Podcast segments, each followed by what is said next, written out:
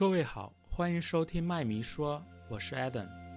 这是一期无关赛车的番外节目，主要是分享一下我的朋友们和我在2019年读过的书，每个人精选出几本推荐给大家。正如我在节目中所提到的那样，阅读是一种可以让我们认知这个世界和认清自己的方式，这也是我一直保持阅读的习惯的原因所在。当大家听到这期节目的时候，春节假期也即将要开始了，希望大家能找到适合自己的假期完美读物。大家也可以通过电子邮件写信给 hi at mclarenfan dot club 来和我们交流阅读经验。和我一起录制本期节目的几位朋友都是播客主播。我会在本期节目的 show notes 中放出他们的节目链接，大家可以去看看，或许会是你的下一个喜欢的节目。下面就请大家享用本期节目。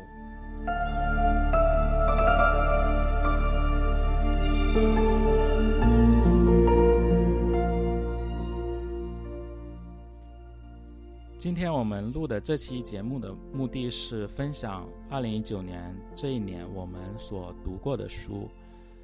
嗯，那首先我想要讨论的一个话题是我们为什么要读书？我们读书的目的是什么？啊，我先来分享一下我自己为什么要读书吧。读书对我来说就是探索我们所生活的这个世界。和认清自己的一种方式，当然，认识这个世界的方式不止一个。对我来说，读书就是，啊，我所惯常用的一种方式。而且，我认为探索和认知这个世界，以及认清自我是什么，要成为什么，大概是每一个人的一种潜意识的行为。所以，对于我来说的话，我就是希望通过读书这一种方式，来。嗯，认识为什么这一个世界是这样运行的，来形成自己对这一个世界的一种自己的观点，让自己可以有自己思考的方式。这就是我一直保持阅读的习惯的呃原因。嗯，或者我想补充一点，就是也是补充你的这一点吧。我想，也就是说，如果一个人他。不去读书，他的整个世界观只是被他周围的人所定义的，基本上是这样的，呃，所以就是读书其实是一个看世界，你要说成本高低我不知道，但是确实是一个打开方式，啊，当你就是觉得周围的人好像跟你都想的不太一样，这个时候你可以去重新再认识一下这个世界，就是通过读书是一个很好的方法，当然旅行。也是一个更好的、可能高效的一个方法，但是各有利弊吧。对，这样我是想补充一下你说的这个看世界的这个方方面。那你呢？你的你有你有自己比较我吗？对你呢？呃，就是除了你前面说的那个之外，还有其他的吗？嗯，其实有，就是我看书其实目的性倒没有特别强。呃，这也是因为之前我这个青春期的时候也不太看书。我看书就是说，最一开始我是希望找到，呃，一些书，它跟我的想法是一样的。然后后来看这些书看多了之后，我就想找一些书说，跟我的想法是不一样的。然后到现在就是说，我去书店，我会去书店，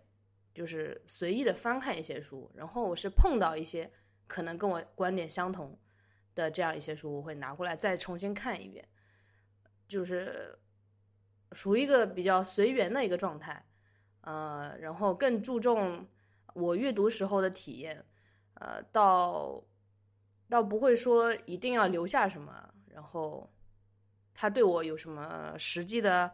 一个思想上的帮助，这类书肯定是会有的，但是我更喜欢的就是去书店碰到一本很有意思的书，然后买回来。然后看，然后再卖掉，就是这样。可能跟有些人看电影的感觉差不多，我想啊。对，我觉得看一本书也不一定非要抱着某一种功利性，最主要的还是自己的兴趣，去看不同种类、不同观点的书，也是让我们可以看到更广大的世界的一种方式吧。嗯哼，嗯，对。那其实我去年读书，我觉得。嗯，越来越不像是一个我个人的行为了，就更多的是工作所迫，也不能用所迫吧，应该是工作的福利之一。对，呃，因为我在做课程开发的工作，所以嗯，要涉及到很多阅读，然后去写一些课程的纲纲要之类的，所以我那那个办公桌那边就基本上是堆满了书，就全公司的书都在我这儿，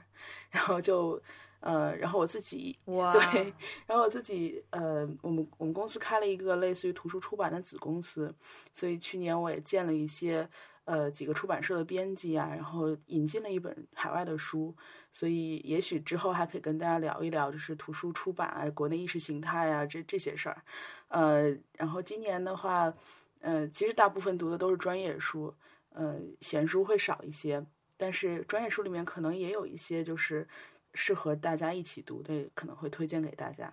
嗯，我我觉得读书的意义对我来说，当然前面大家说的认识世界、认识自己啊，然后去形成自己价值观都很重要。嗯，对我来说还有一点就是，嗯，我可以看到就是知识的演进的过程，就是嗯，很多时候。比方说，我要去学习知识，我可能第一反应是先去听课，但是听课听到的其实都是二手的，就是老师理解过的知识。那书的话是可能更尽量去还原这个作者的原意。嗯，对我来说，读书的意义可能更在于这个吧。对，因为前这几年，因为很多人很喜欢去看知乎的所谓的干货这样的东西，但是我反而。在这几年来，我会越来越少的去看知乎，甚至我已经基本戒断了微博这种东西，因为对我来说，我觉得干货并不是我想要的东西，我并不想要别人就是把某一种观点摘抄在一个帖子里输灌输给我，我更希望可以通过更多的阅读、长期的阅读去积累我自己在某一个领域的知识和观点。我觉得这从长期来看，这是更优质也是更有效率的一种方式。嗯，你这个说的也挺有意思的，就是你要说干货的话，呃，可能是书，但是可能对我来说，好多东西我都直接去那个 Google Scholar 去搜最新的文献，呃，这个可能对我来说是更干的一个东西。对，然后。其实书一本书出版出来，我刚刚还想说小果汁，我们这是都是 reader，然后小果汁这个摇身一变变成了 publisher，呃，这个丰富了我们这一期播客的这个叫什么成员的这个叫什么成分还是什么，呃，就是一本书出版出来要好久的时间，然后你要是抓这个最前沿的，嗯，这叫科技科技论文的话，还是是一个比较好的方法，嗯。我是鼓励所有人都可以去翻一翻这些文献，倒不是说只有什么科研工作者才要去 Google Scholar 看一下。嗯，我在一些 YouTuber 上面，就是一些 YouTuber，他们，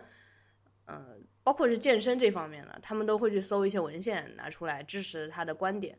呃，不一定对，但是是一个很好的，呃，就是如果你要学干货的话，是一个很好的那个方法。毕竟这些都是科研工作者花了很久的时间去发表出来的东西。嗯，不能用它指导生活，但是，呃，肯定会比知乎上更干。知乎上面的东西，知乎这个我我早就删掉了。然后我发现它这个是会容易让让人上瘾，然后一看就能看个半个小时的东西。呃，我一直在提醒自己，就是说，如果一个东西让你像糖一样，你第一口吃下去就觉得特别爽，然后你能一直的上瘾，我觉得这个东西我就少碰。啊，这是我也给自己的一条原则吧。然后。分享给那个听众。呃，我觉得这个前面大家都说的很好啊。那个，我是，呃，对于我来说的话，嗯，我是有一个，我这个我对书籍的这个态度是有一个非常明显的，呃，这个这个态度的转变的。呃，我小时候是一个这种可以说是一个书虫吧，就非常喜欢读书，而且是就而且是只要是文字，就不甚至都不限于书籍，就只要可以供我阅读的东西。呃，这个都都都会去看，然后呢，嗯，因为那个时候我是把相当于我把近乎所有的呃这种这种，不管是休闲还是学习还是呃其他的一些，就反正反正用来就是打发时间的这个所有的目的都寄托在书籍上。也就是说，我的这个娱乐也是用由由书籍来实现的，然后学习呢，就是学习知识也是由书籍来实现的。后来这个慢慢的我就转变了，然后到现在，一方面也是由于这个，我发现自己更多的是一个这种图像学习者，也也不能免俗的，就是这个采用了一些就是娱乐方面的话，也不能免俗的这个转转转向了其他的一些方式啊。所以书籍在我的这个整个生活的时间里面，能够能够占用的这个时间就非常的少了。现在我读书的话，嗯，更多是出于比比较目的明确的这种一个功利性的目的，就是想要呃系统性的学习呃某一某一个方面的知识，而且嗯主要是看一些工具书。对，这是我嗯这就是我觉得这是呃阅读对我来说的意义。对，只要能。对自己有帮助就好了。所谓的“开卷有益”这一句话，我是非常认同的。开卷有益，多多开卷，多有益。总之，保持不断阅读的一个习惯，对我们来，对我们每个人来说，我觉得都是非常有必要的。对，我非常同意。那我们下面就正式来分享我们今天呃推荐的书单吧。这些书单都是我们在过去一年所阅读的书籍里面，呃，每个每个人挑出的几本可以推荐给我们听众的。嗯啊，我先来分享第一本，我第一本分要分享的书，它名字叫《Bad Blood》，中文版的名字应该是叫做《坏血》，这应该是一本很热门的书。呃，在我去年的。所读的所有书里面，Goodread 是认为这本书是最热门的。呃，这本书它讲述的是一个硅谷历史上最大的创业骗局的一个故事，讲的是一个斯坦福大学的辍学生伊丽莎白·霍姆斯创建了一家叫做希拉洛斯的血液检测公司，他号称他们的产品只需要手指上的一滴血。就可以做两百多项专业的血液检测，然后这种医疗健康领域的创业公司，很显然在硅谷会吸引到巨量的资本的投资和媒体的曝光。然后这家公司当时它成立的时候，应该是在两千零四年、两千零五年左右，在那时候并不像现在。投资界处于一个资本寒冬的时代，那个那个时代是很多人手里都有钱，要想要去投这种热门的创业公司。嗯，然后这家公司它的创始人非常聪明，这一个叫做霍姆斯的女士，她拉了一个非常强大的董事会，她董事会成员有包括舒尔茨、基辛格这种美国的前国务卿。有媒体巨头默多克，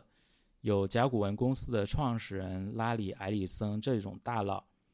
啊，当这一家公司在纷呃被人们纷纷的期待，硅谷又崛起了一个像 Google 啊、像 Apple 这样的巨头公司的时候，它内部的一些员工还有外部的专业人士，就慢慢的对这家公司所宣称的技术的细节提起了质疑。就是认为他们其实并没有这样的技术去达到他们所宣称的功能的，但是这家公司呢，已经非常庞大了，当时已经到了估值有一百亿美元的啊独角兽的巨头，对对，然后他们非常有钱，可以请到硅谷里面所号称的 Big Law 这种巨大的法律公司去维护他们。对，所以他们就动用他们在政界、然后在法律界和商业界的各种巨大的权力，去镇压他们内部的员工以及外部的媒体啊，或者某一些机构。所以就他们这一个骗局就一直的持续下去。一直到了一个《华尔街日报》的一个一个作者，然后开始慢慢的去进行调查的报道，才慢慢的揭开了这个骗局。这本书它在前期读起来的话，可能有有一点麻烦的，就是它出场了非常多的人物，可能会让我们呃比较难以去记清哪一个人是哪一个人，哪一个人是干什么的。但是在读了一小段之后，这是一本拿起来就放不下去的非常精彩的一本书。它是一个属于一个报道型的非虚构的书籍。整个故事非常的精彩的分成，一直到最后，呃，这个《华尔街日报》的调查记者揭开了整个真相，他们内部的很多员工，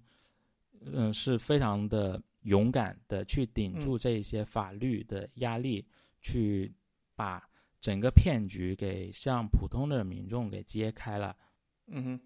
呃，我想这本书的话，它。也许只有在美国这样的新闻自由的土地上，才能写出这样的深度的调查报告，才能够在有呃前国务卿这样的政治权力人物参与，呃有像拉里埃埃里森这样的商业巨头的帮助下，还能够去向公众揭露了这样的黑暗，呃，对比我们所生活的这个国家的当下是非常有借鉴意义的。嗯，也许在我们的这一个国家的话，媒体已经成为了这种骗局的一种助力。啊哈，因为在在现在的话，其其实，在中中文媒体，我已经几乎是看不到类似这样的报道了，或者说，即便是有某一某一些媒体或者某一些记者去做深度的调查，也许他做出来的报告也无法。在向公众发表，可能他还没有发出来就已经被抓进去了，或者说他刚发出来就已经被全网封杀了。我推荐这一本书的目的就是可以反思一下我们中文媒体当下的状态。嗯哼，它究竟媒体它是为了去帮助这种呃这种骗局去掩护。或者说，媒体已经成为了为了吸引流量去做广告、纯商业的一种机构。它我们的中文媒体，它究竟还有没有类似于像《坏血》这本书所起到的警示社会，然后为为社会公众去揭露这种巨大骗局的作用？但我们的中文媒体究竟还有没有公信力？我觉得这这是可以反思的一点，这也是我今天推荐这本书的目的。嗯哼，那其实这个公司也挺厉害啊，就是它本身就有点像那种，嗯，官二代一样创建的一个，就是为了形成这样骗局的一个一个造势活动嘛？还是其中很多投资人都是蒙在鼓里的呢？他应该就是就是把所有的投资人都骗了吧？对普通的投资人，他其实并不知道真相的，他只知道这个领域非常厉害，因为对于取一滴手的一滴血来说，它可以几乎可以说是无创的无创的检测，它它能够检测跟传统的血液检测那么那么多的数据，所以这很显然，一旦成功的话，那会是一个可能是比 Google 更加厉害的一家创业公司。这个创始人是非常厉害的，他是对 Apple 的创始人乔布斯是是他的偶像，他不断的去学习乔布斯的各种说话的方式，他学习乔布斯管理公司的方式，他甚至有一点类似于乔布斯现实扭曲立场的那种能力，所以他能够忽悠住投资人，他能够忽悠住忽悠住像基辛格那样的政治人物。嗯，那他那他比雷军要厉害一些，我觉得。雷军至少是拿出了一些东西来，才才把这些人忽悠住的。那雷军人家是人家是切切实实的做出了产品的，我就说嘛，不管人家他至少是做出了东西。对，对我我推荐大家可以去看一下，我看的是英文版，我不知道中文版它的翻译质量怎么样，嗯但我想应该哦这个故事不难翻译，应该会都不错。嗯，我觉得更像贾跃亭了。贾跃亭回国了吗？，我觉得贾教主的那个故事也是一个非常传奇的故事。真的，而且他完全不是按照就是其他互联网人的思维去去打投资人，他人家是玩政府公关这一套的，所以就很很神奇非。常牛逼，对，这个故事它其实也是让两位前国务卿这种政治人物去在他董事会里为这一家公司背书。对，他能拉来这种人是非常这个这个能力确实是在那儿的，只是说可能他没有用到正道上。我就说这也可以看出来，公众就是对权威的这种信任的程度，以及这种群体效应，真的是人类在群体时候真的是很愚蠢的。嗯哼，那杨老师，你来给大家分享一本你读过的书呗？嗯，对，我是按照一个时间的顺序。嗯，第一本推荐的这个是我就刚刚在十二月二十呃不十二月三十一号，就去年十二月三十一号大家看完的一本书。然后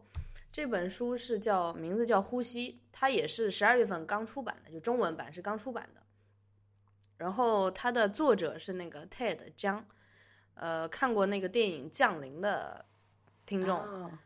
呃，可能知道这个作者，就是他那第一本书叫《你存在的时间》，还是你一生的时间？大概是呃，这那一本书被改编成了那个电影《降临》。啊，那个叫你一生的故事个电影啊，你一生的故事，好的，你一生的故事。然后它，我觉得它属于一个软科幻的呃这个概念里面。然后它是嗯，但是像我们再说回这本书，这本书叫呼，名字叫《呼吸》嘛，但是这这个里面是好多短篇构成的，嗯，呃，有的非常短，可能也就五六页，有的稍微长一点，大概也就三十几页、四十几页这个样子。嗯，然后我比较喜欢这一类，就是嗯，有有一个词，有一个短语被大家说烂了，说什么科技与人文的十字路口嗯这个事情。就是所有的科技企业都在的那个路口。对，然后我就想了一下，为什么是科技与人文的十字路口？我就回去翻，好像是乔布斯，嗯有一次说到这个东西，然后后来就被沿用了。然后我想了一下，在我理解里面，应该是科学与人文的十字路口，就是 science，就是和这个人文科学，然后这个科学指自然科学，就在我的这个一认识里面。那乔布斯他他当他是一个对吧？苹果公司的呃一个 CEO，他当然会说是科技，因为他是一个科技公司，他不是一个科学公司。呃，所以我觉得这本书更契合的是一种就是科学与人文的十字路口。这里面所有的呃几个文，就是我会感叹这个作者，我会想想想想知道这个作者他是不是就好想知道他的背景，但是我没有去查过。嗯。就是里面的一些科学关于科学的描述，就是我说的自然科学，嗯。包括生物、基因这方面的知识，嗯然后再包括到语言、文字、呃历史这方面的一个背景的知识，你都能呃感觉它是四两拨千斤，在一层一层的给你推出来啊、呃这种感受，嗯、不是所谓的什么干货，一下子告诉你嗯这个是怎么样，那个是怎么样。就是你能从这些故事里面去细细的体会，就像一次一次呼吸，嗯你能感受这个分子热运动的这个过程，然后看了是一个很舒服的一个一个过程。嗯，我在里面推荐两个两篇，它一共是九篇这个短篇，我最喜欢的是两篇，一个是软件体的生命周期，呃，这一部有点长，有一百多页，啊，呃，这个是我偷偷的在监考的时候看完的，啊 然后所以如果谁是就是杨老师就很的学生的话，你们这段先可以跳过，是吧？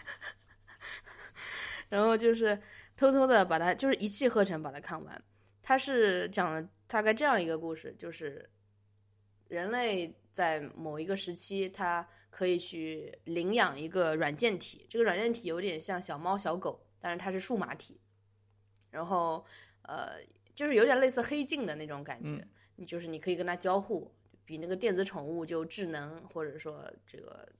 就 AI 了很多了这种，你可以这么理解。嗯。然后它不停的更新迭代，然后你在是一个养成嘛，把这个电子宠物，所谓的电子宠物养成的一个东西，然后到后面它有自我的意识，呃，哦，然后一代一代的这个电子宠物，或者叫它里面叫软件体，它是嗯、呃不断的去迭代的。然后它里面有个观念就是你要培养出一个软件体，呃，从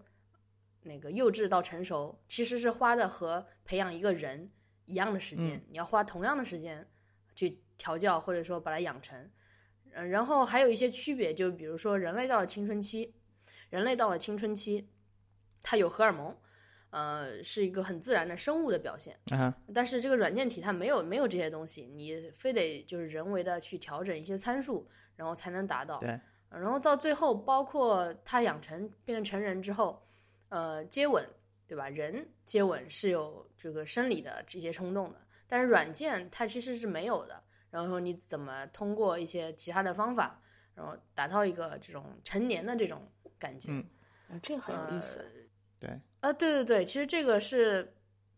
我这个就是很广。我觉得你如果是一个老师，你可以就我，我感可以从中得到很多东西。如果对，如果你是一个父母，呃，你要你即将会有一个孩子，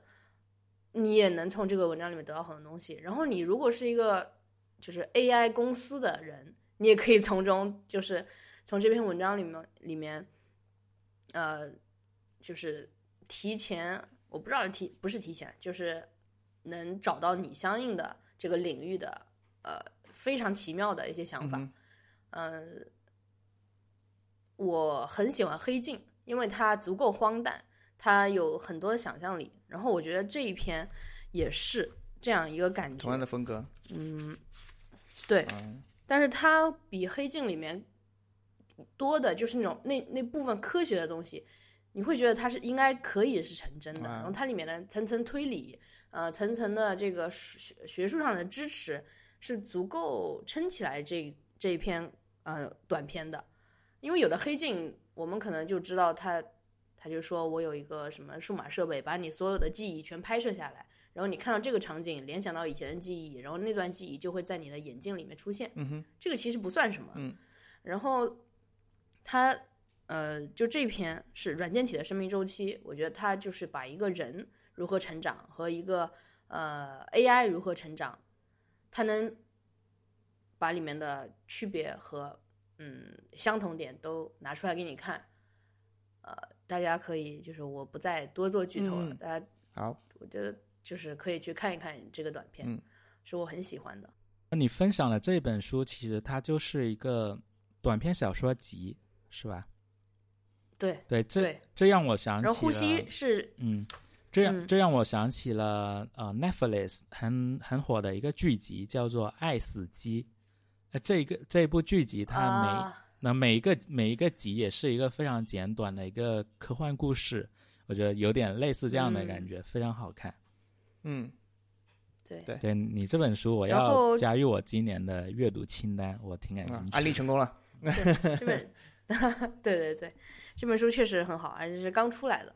然后还有一个推荐的，就是同样这本书里面有一个叫《双面真相》的呃名字。然后《双面真相》它大概讲的是，它有两条故事线，呃，其其实就是两个讲了两个平行的故事。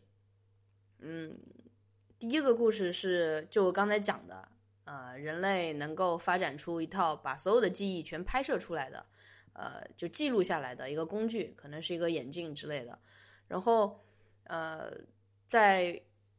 你在回想的那一段的时候，他直接把呃这一段记忆放给你看，甚至可以看对方的记忆，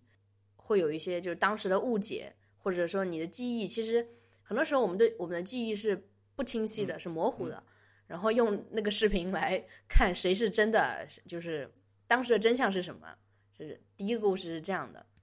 然后第第二个故事是那个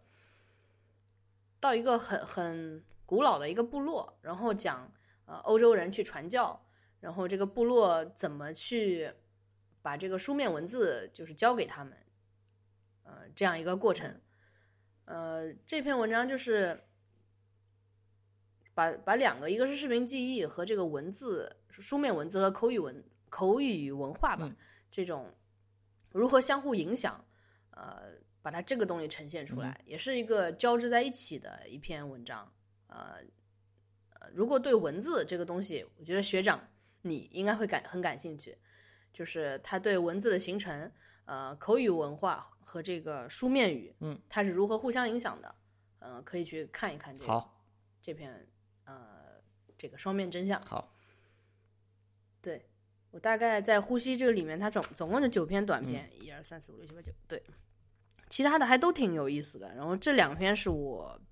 个人可能比较喜欢的吧。好，嗯，对，就是感觉好像这个作者写的文章都很都很人文主义，就是就是他其实在探讨的是一个人的认知的成长过程，虽然好像跨了种族和科学的界限，然后但是他包括你说就是把软件体的那个成年的那个时间点点，相当于成年礼的定义，然后以及他的那个各种欲望的产生，对其实是很很很很以人为中心的一件事情。是的，对啊，包括我觉得特德江的那个小说《小果汁》，你应该会蛮喜欢看的。哦就是，降临我就很喜欢，对嗯，嗯。对对对，他是那种细节控对，降临的话，我觉得他，嗯，就是原著党跟我讲说，降临其实没有，就是没有体现出他书里面的就很多东西，就是他书里面其实有更多的细节可以去，呃，就是更好嗯看。所以我觉得你可以可以嗯尝试一下，我就我觉得你应该会喜欢。对我也觉得会，而且很多这些，嗯、说很多这些东西都已经是我们，呃，我们人类生活当中觉得习以为常都不会去想的事情，这些过程反而是作者用这种方式呈现给我们看，我们就会觉得既荒诞又熟悉，是这样吗？对，就是我其实，在推荐就是本期的这些书的时候，我还特地我硬凹和那个咖啡豆的啊、这种品，嗯、这个就是感觉联联联系在一起。然后这本书我给它两个字，就是就是如果一一款咖啡豆或者一款一款咖啡你喝下去，它可能有几种感觉，叫香、甘、柔顺、滑、细、甜，就七个字。然后这本书给我的感觉就是第一个字是甘，就是回甘，呃，你回头细想的时候，你会获得的这种感觉。还有一个就是柔，我会觉得这个作者呃特别温柔，呃，属于很温柔、很温暖，就像你说细节控。然后他就是好像在弹很很舒缓的钢琴，然后全弹在你的心上，就这种感觉，就干和柔。虽然它的一个主题是科幻、软科幻这种这种，所以就是两个字，一个干，一个柔，来表达，就是我推荐的第一本书《呼吸》。好，的 OK，好，下面小果汁，啊、我其实之要推荐的第一本书是一个知识书，就是《世界哲学史》。然后这个版本的话，到时候大家可以看一下 show note，它其实是一个德国人写的一个版本。呃，为什么推荐这本书呢？是因为其实大部分人可能跟我一样，就是觉得哲学是一个挺难读懂的学问，然后也不知道市面上这么多的哲学书，它的层级是怎么样的，然后它哪些书适合去阅读。嗯，在今年的话，我是尝试了一下，就是在我们的用户群里面去做一个心理学往哲学方面的引导，然后于是我们就选了这本书，也是一位老师跟我推荐的。呃，我自己读下来的感觉就是这本书是一个非常正好适合阅读的，呃呃，怎么说一个难度，呃和撰写方式，呃。我觉得哲学书你不应该去读像《哲学一百问》啊、《极简哲学》这些类似于这种书，它太快餐了，可能嗯，要么说的知识你都知道，读完其实也似是而非；要么就是呃，你听完之后其实就是听了一些哲学家的八卦，呃。但是这本书的话，它会相对来说是一本带有史论性的书，它会认真的去跟你介绍每个哲学家他的观点、他的观点的演进，他对前人有哪些批判，对后人有哪些启发，而且还有作者自己的一些想法。当然，它也不会像直接你去读，比方说《纯粹理性批判》这种原著那么深深邃或者那么拗口。所以，我觉得它是一个特别适合于普通人去了解哲学、去阅读的一个难度等级。另外就是这本书的作者，他是刚刚说了，他是个德国人，然后他本身也是一个就是智商超群，然后就是天下所有事情都尽在掌握的人，呃，本科和之后的学习学了无数种专业，最后他是一个编百科全书的人。嗯当然，他也顺带写了这本《世界哲学史》。虽然在他的眼里，可能对于东方哲学会有一带有一点点外国人的偏颇，但我觉得这种都是难以避免的。但你可以去看到对对对，就是你可以看到，真的他讲德国哲学家的那那那几章，就写的非常非常的简洁明了清晰，一下就知道他们到底在说什么。呃，而且当然他的自豪感也是，呃，毫不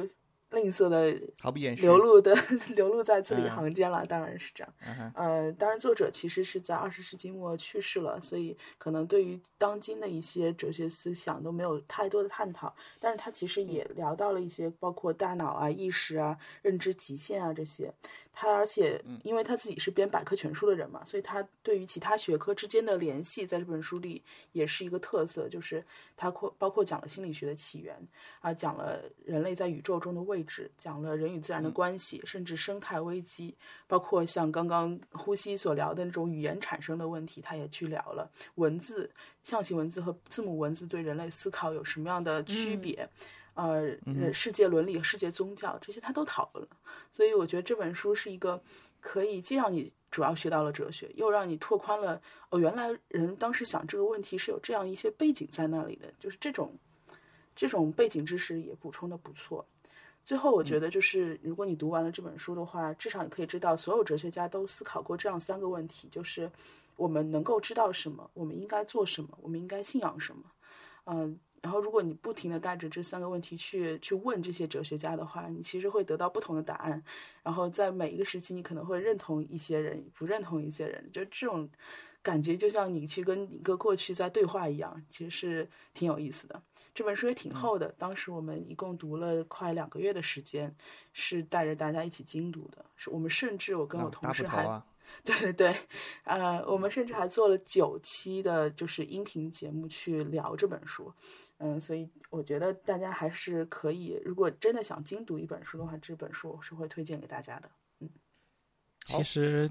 此前我很少跟小果汁去交流我们读书上的事情，对，因为我觉得他所关注的领域，心理学啊、哲学啊，都是我此前我没有太多兴趣，也是很就提不起勇气去探索的两个领域，因为我觉得这这两个领域的书对我来说都太难了，太复杂了。但是在呃前几天，在我在广州的一家书店去参加跨年活动的时候，听到的一个书店的书友去分享他的读书的经历，他总结下来，他认为如果去读人文方面的书的话，只需要去读懂哲学就可以了。读懂了哲学，其他领域的那些书籍，你自然而然你的理解能力、你的认知能力就提升了。嗯，我觉得这句话不不过分。对，然后刚好今天又听到小果汁去分享这种哲学方面的书，所以让我对今年的读书的规划，嗯，又有了进一步的呃增加内容吧。我今年应该也会读一些哲学类的书籍。再加上一个大部头哈，就是我看到这种名字，像《世界哲学史》，就会有一点那个，呃，打退堂鼓，有点怕怕的。呃，对，然后还是哲学。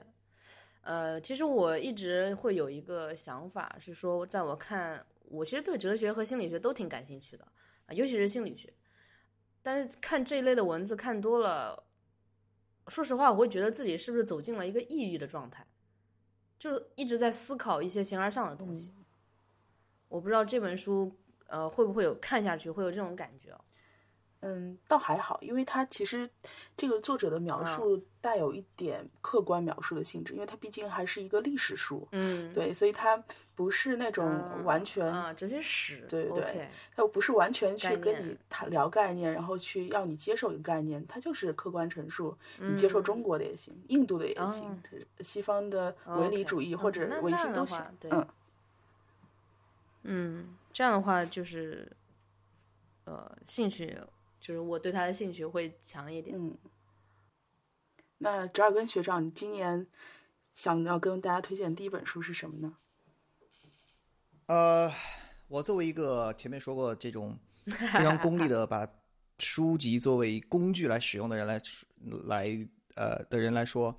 呃，我想推荐的第一本书呢，自然是这个 Get Things Done GTD 对 GTD 这个三件套，它呃，我觉得在现在这个时候，呃，GTD 这个这个概念本身应该已经就是非常普及了。经过呃，像比如少数派啊，或者是知乎专栏这样一些呃最近比较火的这样一种知识传播途径，给大家的一些普及。呃，但是呃，我还是给就是听众简单说一下吧，就是呃，GTD 呃，就是 GTD 它的全称是 Get Things Done。呃，中文的翻译呢，就说这本书这个这个方法论，同时也是这本书的标题。呃，它的中文翻译叫做“搞定”。呃，说实话，我觉得翻译的这个翻译不是特别好，但是我自己也想不出一个，嗯，就是说更更加信达雅的这样一个翻译。那么，就是我们就先用它的这种官方译译法吧。这是一个呃，就是作者 David Allen 在很多年前嗯摸索出来的一套这种啊、管理方法。它重点是你如何去安排，更有效的安安排你的每天的这个任务和事务。然后，呃，这本书呢，呃，算是类似于呃武功心法中第一本的这种这种地位，就是说这个整个整个整个的一个方法论就是由这一本书脱胎而来的。呃，我想要推荐这本书的理由呢，就是呃，因为这本书其实其实本身已经年代已经蛮久了。我为什么想现在再推荐大家去重新看这本书呢？是我觉得通过我平时在这些呃效率学网站还有呃跟朋友之间的交流之中，我发现就是说呃，特别是最近呃。很多的很多的人接触接触到这个概念，然后平时去应用这个这个方法论的途径，呃，更多是通过我前面说的，呃，那那些效率学网站啊，还有一些呃以这个方法论为指导而设计的工具和 App 的这种呃这样的一个途径来了解和和去去学习的。嗯，我个人觉得这样的话，不能说不能说对错吧，但是我觉得不太适可呃怎么说不太适当，造成的一个后果呢，就是说，其实大家把这个是把这个事情是把这个这个当做一一个术来使用，就像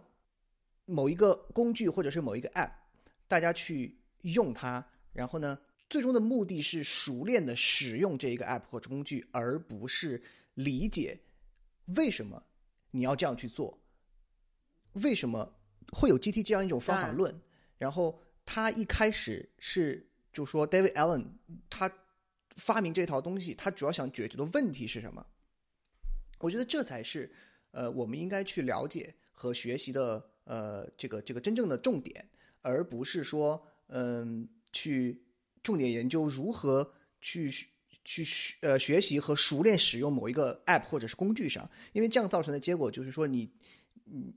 就像我前面说的，你并不理解它的内核。同时呢，如果比如说你遇到你需要更换工具，或者是你你这个这个 app 你觉得用的不顺手，你想要换的话，你就你没有办法顺利的去迁移，因为你你的所有的体系都是建构在这个工具本身上的。那么你需要重新学习，这样也是对你的自己的本身和那个时间和精力，也是一个非常巨大的这样一个成本的这个花销。那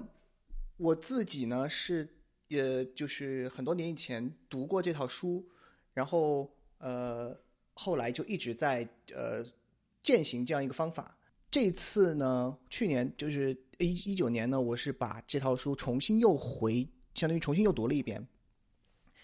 我第一次读的时候，David Allen 只写了第一本，就它是一个三件套。这次这次我读的是一个三件套，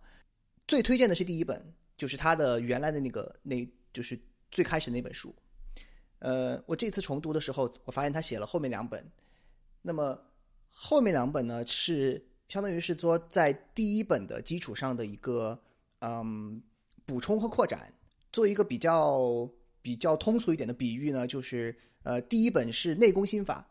你可以先打基础，练练练习这个呃一些基础的概念和呃理论。呃，第二本呢是那个招式，相当于是招式教学，它作者呢给给我们总结出了一些这种可以直接直接当做行动指导的这样一个这样一个这样一些章节。然后第三本呢，就类似于是呃实例和就考试之前老师画的重点一样的，相当于是这三本书它一本比一本更加的精简和实例化。但同时，我觉得，如果我们要去理解这个方法论的本身和最精髓的内核的话，还是应该先把第一本，呃呃，先要这个熟练的熟练的读过之后，再去应用后面提到的那一些呃实例和他的那些指导。我觉得学长提到的这一个 GTD 三件套，真的是对于每一个宣称自己很忙，要使用使用很多庞大的。呃，GTD App 去辅助自己工作的人都应该读的书，因为我发现，像无论是少数派这种媒体也好，他们在介绍类似的东西的文章的时候，通常他们的专注点都放在某一个 GTD GTD 的 App 里面，并没有去探索这这一些工具背后的核心思想是什么，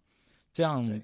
这样的后果就会造成了。类似于人们去买 iPad Pro 的时候所调侃的那样，买前生产力，买后爱奇艺。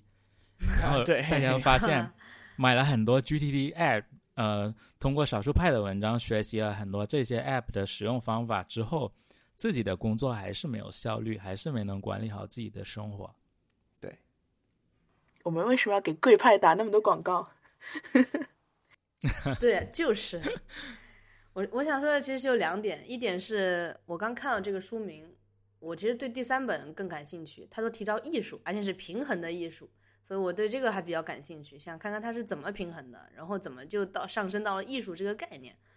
呃，第二个是刚才 Adam 讲的，说这个很多 GTD 的文章，它都是针对某一个 App，然后你怎么用它，包括现在我这个也打开 Things，我 Things 也是非常的，呃，就是 organize 有。比如说实验室的东西，还有一些就职业生涯的规划，还有我做播客的东西，还有个人就是呃生活上面的东西，比如说出去玩，就是这种会把它列出列成一个 GTD 的这个一个 project 放在里面。刚才 Adam 说很少有这些文章讲它背后的呃就是术的东西，是吗？是是这个你刚刚是这么讲的吗？还是刚才折耳根学长有讲到树？啊啊啊！App 的使用方法是属于术，就是说你当你当然要熟练的使用这个术，你才能去呃很好的完成这件事情。但是如果你的嗯重心完全放在这个数上，嗯，明白。嗯，对，嗯，这结合我就是。上课的一些经验，我发现，呃，一些学生，他对这个就是只有某一部分学生，他会对树背后的这个道感兴趣。大部分学生他还是，比如说我教一门叫光学图像处理的课，呃，其实要告诉他们这个这些东西、这些算法，你不是说 MATLAB 里面一个函数就可以解决了，或者调一些参数就解决了。你要知道它是。如何通过这个矩阵，嗯，给它进行运算？然后这个为什么通过这个可以实现？其实背后是有这个 science 的部分在的。但是他就跟我说：“老师，你就告教告告诉我，就最后一节课，我会跟他们交流，说你觉得这些这节课你还就这门课，你觉得还有什么可以提高的地方？你想获得的东西？”他说：“老师，你讲的太多这个就背后 science 的东西，你就告诉我 MATLAB 怎么用，这个我我怎么去把一行一行程序写出来？”所以我想说的是，可能就是要经过这样一个阶段，才能到另外一个阶段，就是到一个化境。就像你说的，内力是有了这些招数之后，呃，才去扩充的。或者你当时你要知道有这两个东西在，你同时培养的话也可以，但是肯定是要花很长的、很长、很长的时间。我觉得像这个周二跟学长，你对吧？你 GTD 这个，我当时最一开始认识你的时候，就是你写了很多这个哪一个哪一个 app 的文章，你是用的 To Do，对，当时用的是不 To Do，是对，嗯，对，对吧？就很好好久好几年前了已嗯经。对是，然后你到现在可以说达成某种化境，这是很长的时间的。然后，我觉得我们大家说的都对。然后不同的人他，就是你要把这个道灌输给他也是不行的。对他不对能我非常 get 同意到，对，他会说：“老师，我这个现在都不熟练用，你跟我讲那些背后的东西干什么？对吧？”他就会这样子。这是就是我一点感受。嗯，反映出来的就是大家还是喜欢干货的东西。嗯，嗯不是大家，就是不明白的人，对，对不不太明白的人，对，另外时间资源也比较宝贵。对，我觉得，我觉得确确实是这样了。就是，呃，你看我们，反正你看，不管是呃我们小时候读的武侠小说，还有呃各种这个电视节目里面，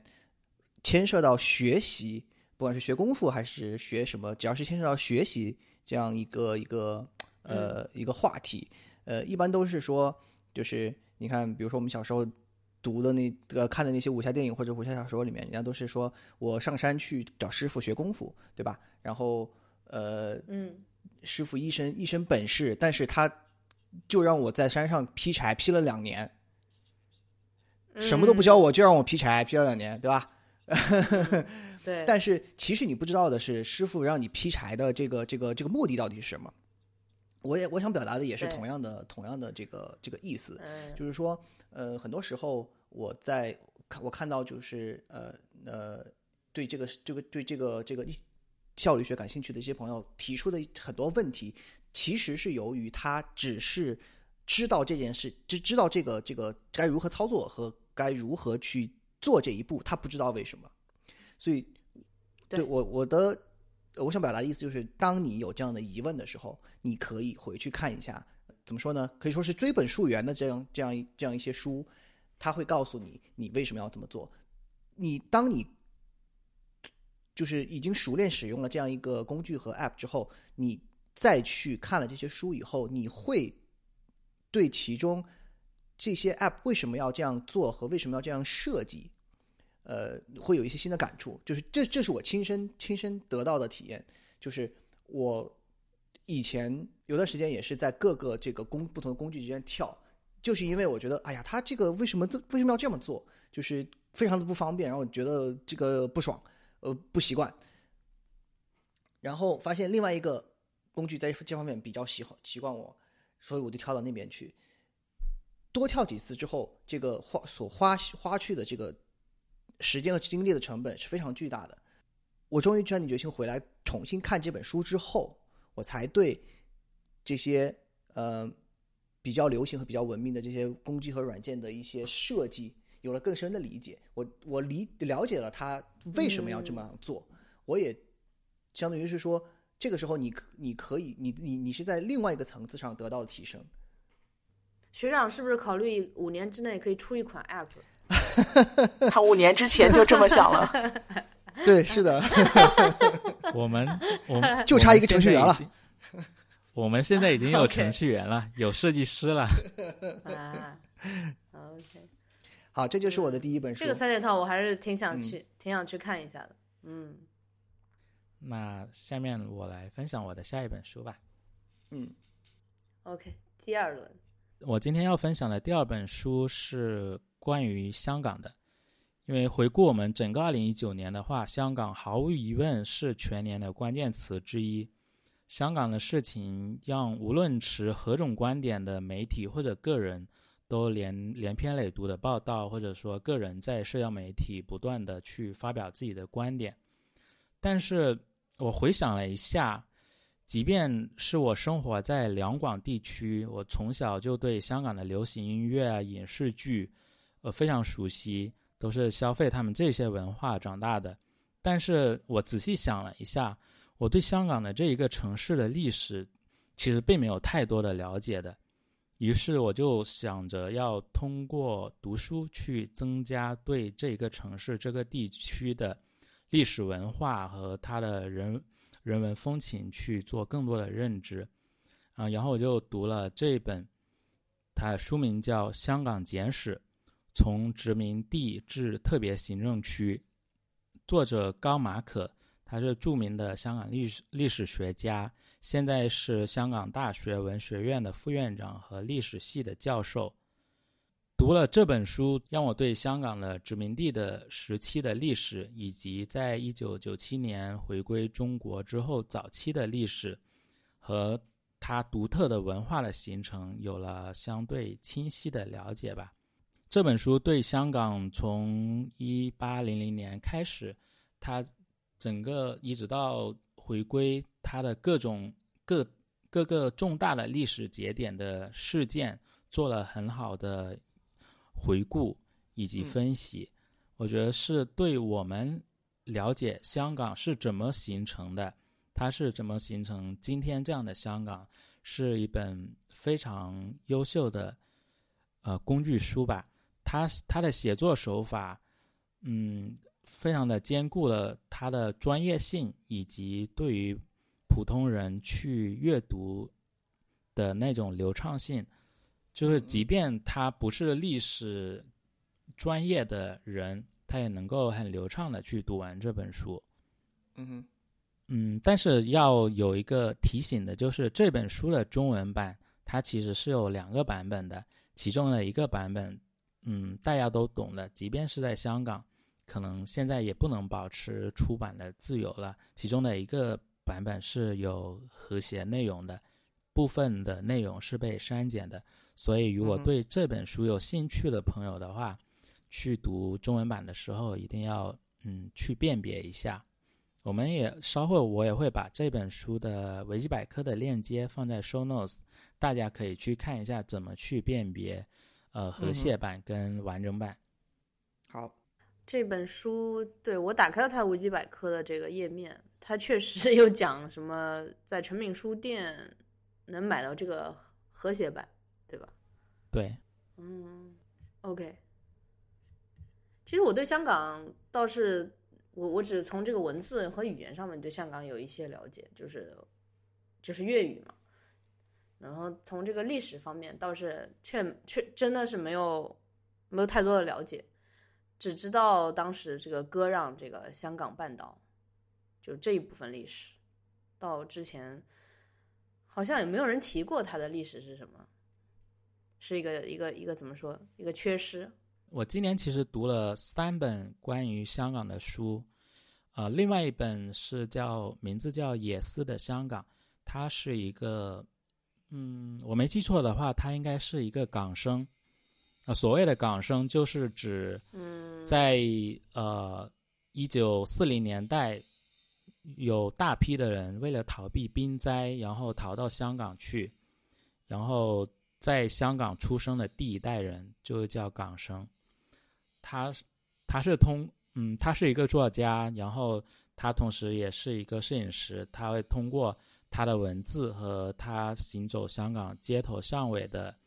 呃，所拍摄下来的影像的记录来讲述香港的人文风情，这是我读今年读的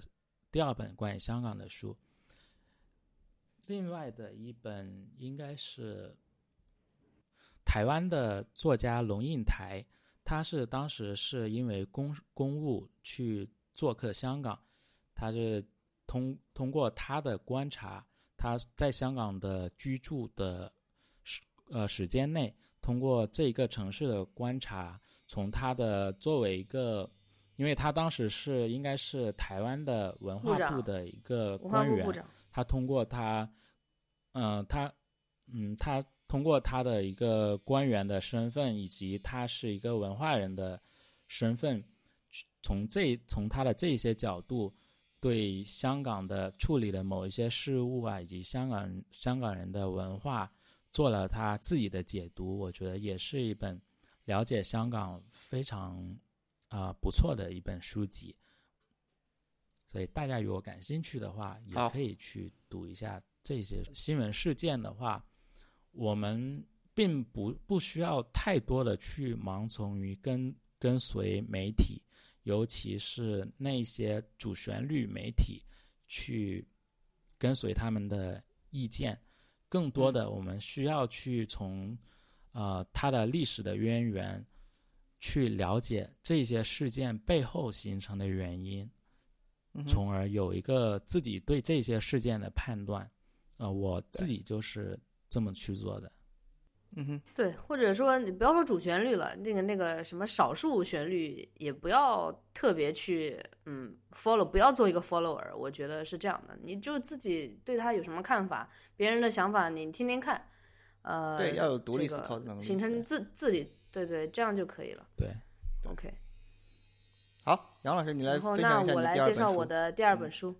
呃，我第二本书就是一个非常这个禅的一本书，它的名字叫《禅》。与摩托车维修艺术，呃，这本书是，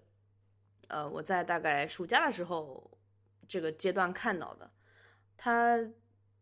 你要说他讲了什么，其实也很简单，就是一对父子，还有还有一对朋友去 road trip，就是美国人嘛，他很喜欢 road trip，但是这个区别在于他用的是摩托车这样一个东西去做这个 road trip，嗯。A road trip 就是，其实美国公路系统很发达，然后你在这种，比如说洲际的公路上开车会非常爽，呃，然后这对父子他用的是一个摩托车，而且这个父亲，也就是主人公，呃，其实就是他这个作也是作者本人，作者本人是真的去带领儿子，呃，进行了这样，呃，一个你可以把它想成一个旅游吧。呃，这个作者叫 Robert M. Persig，Persig，这个人他本身就是一个应该是修辞学的一个教授这样一个人，然后他把自己在这个呃书里面也写成一个就是教授要给大学生上课的这样一个嗯叫人设，他在最一开始的时候其实描述了很多美国。这个公路上的一些风景，然后风景上遇到了一些事情，然后摩托车哪里坏掉了，然后他会时常跟人生的一些部分产生一个联想，然后就教育儿子的一些一些东西。然后它里面提到一个东西叫这个叫消陶阔，呃，我不知道你们知不知道这个是什么？什么叫消陶阔？消陶阔运动，就是这个是在美国。刚刚应该是在美国刚刚相刚刚成立的那个时候的一项成人教育运动。来，他这个书里面说的这个这个运动就是大概什么年代的事情？书里面说的，书里面说应该是现代的事情。嗯嗯，然后这个消陶阔运动只是就是因为在这个豆瓣上面给他的描述是说，呃，是一叫什么？一路上，父亲以一场哲学消陶课的形式，将见到的自然景色、野外露营的经历、夜晚旅店的谈话、机车维修技术等日常生活，与西方从苏格拉底以来的理性哲学的深入浅出的阐述与评论相结合，进行了什么什么反思。这个我的天，一看就特别让人不是很想看了。对，但是我我想说的这个，我理解这个消陶阔的形式就是成人的再教育。呃，你。一个人虽然成年了，但是他，他其实只是生理上成年，他很多心理上，他对面对这个世界还是一个小婴儿的一个形式。很多人都是这样。晚熟时代，另外一本书有没有帮你安利一下？然后，呃，你可以就是，呃，不全是。他一开始就前前一部分说这个 road trip，后面就是这个这个父亲本人他在想，他他一直在探讨一个话题。你可以想一个人可能。呃，在旅途的前一部分还在看自然风景，然后跟儿子谈一谈，然后到这个书的后半部分，整个大半部分就在这个父亲本人自己在思考什么是良知，良知就。是 quality，在这个书里面被不断提到的这样一个东西，跟它对应的还有一个东西叫朴质，朴就是朴树的那个朴，嗯，然后这本书你可以先不着急看，呃，我。当时看的时候是用 Kindle 看的，所以我有他所有的电子书斋，我也把这个电子书斋全放到我的那个博客上面去了，大家可以去看一看，尤其是后半部分，他对于良知的一些讨论，呃，就什么是讨呃良知，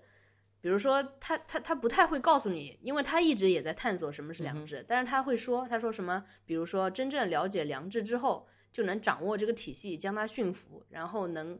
为个人的目标派上用场，让人完全的拥有自由，从而实现他内在的目标。嗯，还有一句话是说，一旦你学会不做自己喜欢的事，那么你就会为整个体系所接受。呃，我理解是一个人在面对这个就自己，呃，从一个比如说少年变成一个社会人，这个时候的很多内心的碰撞。因为我之前看到就是说，一个人一旦成为一个社会人，他的很很多思想很难转变，我就很难接受这个事实。我到现在都很难接受，嗯，好像一个人被社会化以后，他变得愚钝了，然后这个愚钝他可能还是自知的。我觉得这个就是和，嗯，和这个良知，你要如果是一个嗯喜欢追求良知的人，我相信你应该喜欢听 Bad Coffee，所以我就 让大家就是转听一下我的播客。这个呃这个广告插入的真是太职业了。我我突然、嗯我突然想起，就是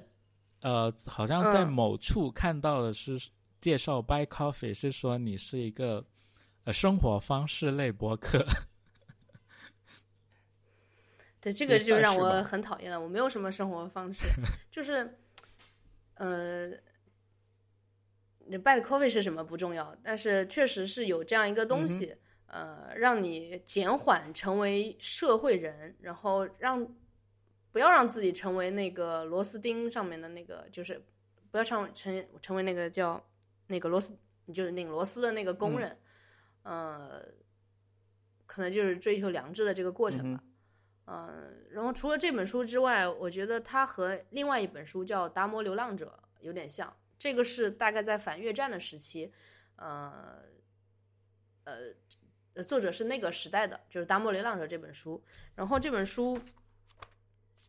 看上去就是也是他自己前面是 road trip 嘛，嗯、然后这一本书就是徒步，呃，徒步搭车，然后像流浪汉一样的生活，然后很自由、很轻松的一个状态。嗯、当然这种自由就是，嗯，脱离了人类文明的，也不是每个人都能做到的，我肯定也做不到。那大家去感受一下这个流浪汉他是怎么吃牛排的，呃，很有意思。然后，这个在他的走路的过程当中，他想到的、看到的，嗯特别美，其实特别美。嗯，嗯，这样一本书，这两本书可以放在一起看，都是走路行走的过程当中的一些思考。哦，我起初对《禅与摩托车维修艺术》这本书，呃，有印象，还是在很多年前了，因为那时候在网络上大家都在呃拍一些什么读书装腔的照片啊，经常就看到有人啊。拍了这本书，因为这本书的书名哦又禅啊、摩托车啊，然后又还加上艺术这种字眼，艺术看起来就玄而又玄的样子，就感觉不明觉厉，很高深。对，但是听杨老师这一通分析下来，这本书所探索的东西，其实对我们呃个人来说还是很有意义的。我以前可能一直就是看到这种呃装逼必备书籍，可能潜意识的就不想去读它，但是我觉得自己、自己的这种，就是自己的这种行为还是过于浅薄了，所以今年我我应该也要读一下这本书。其实有的时候，我我我说实话，我是真不知道这本书看上去就就就是是一本很装逼的书，就就是不知道，你知道吗？你懂我的感感受吗？嗯，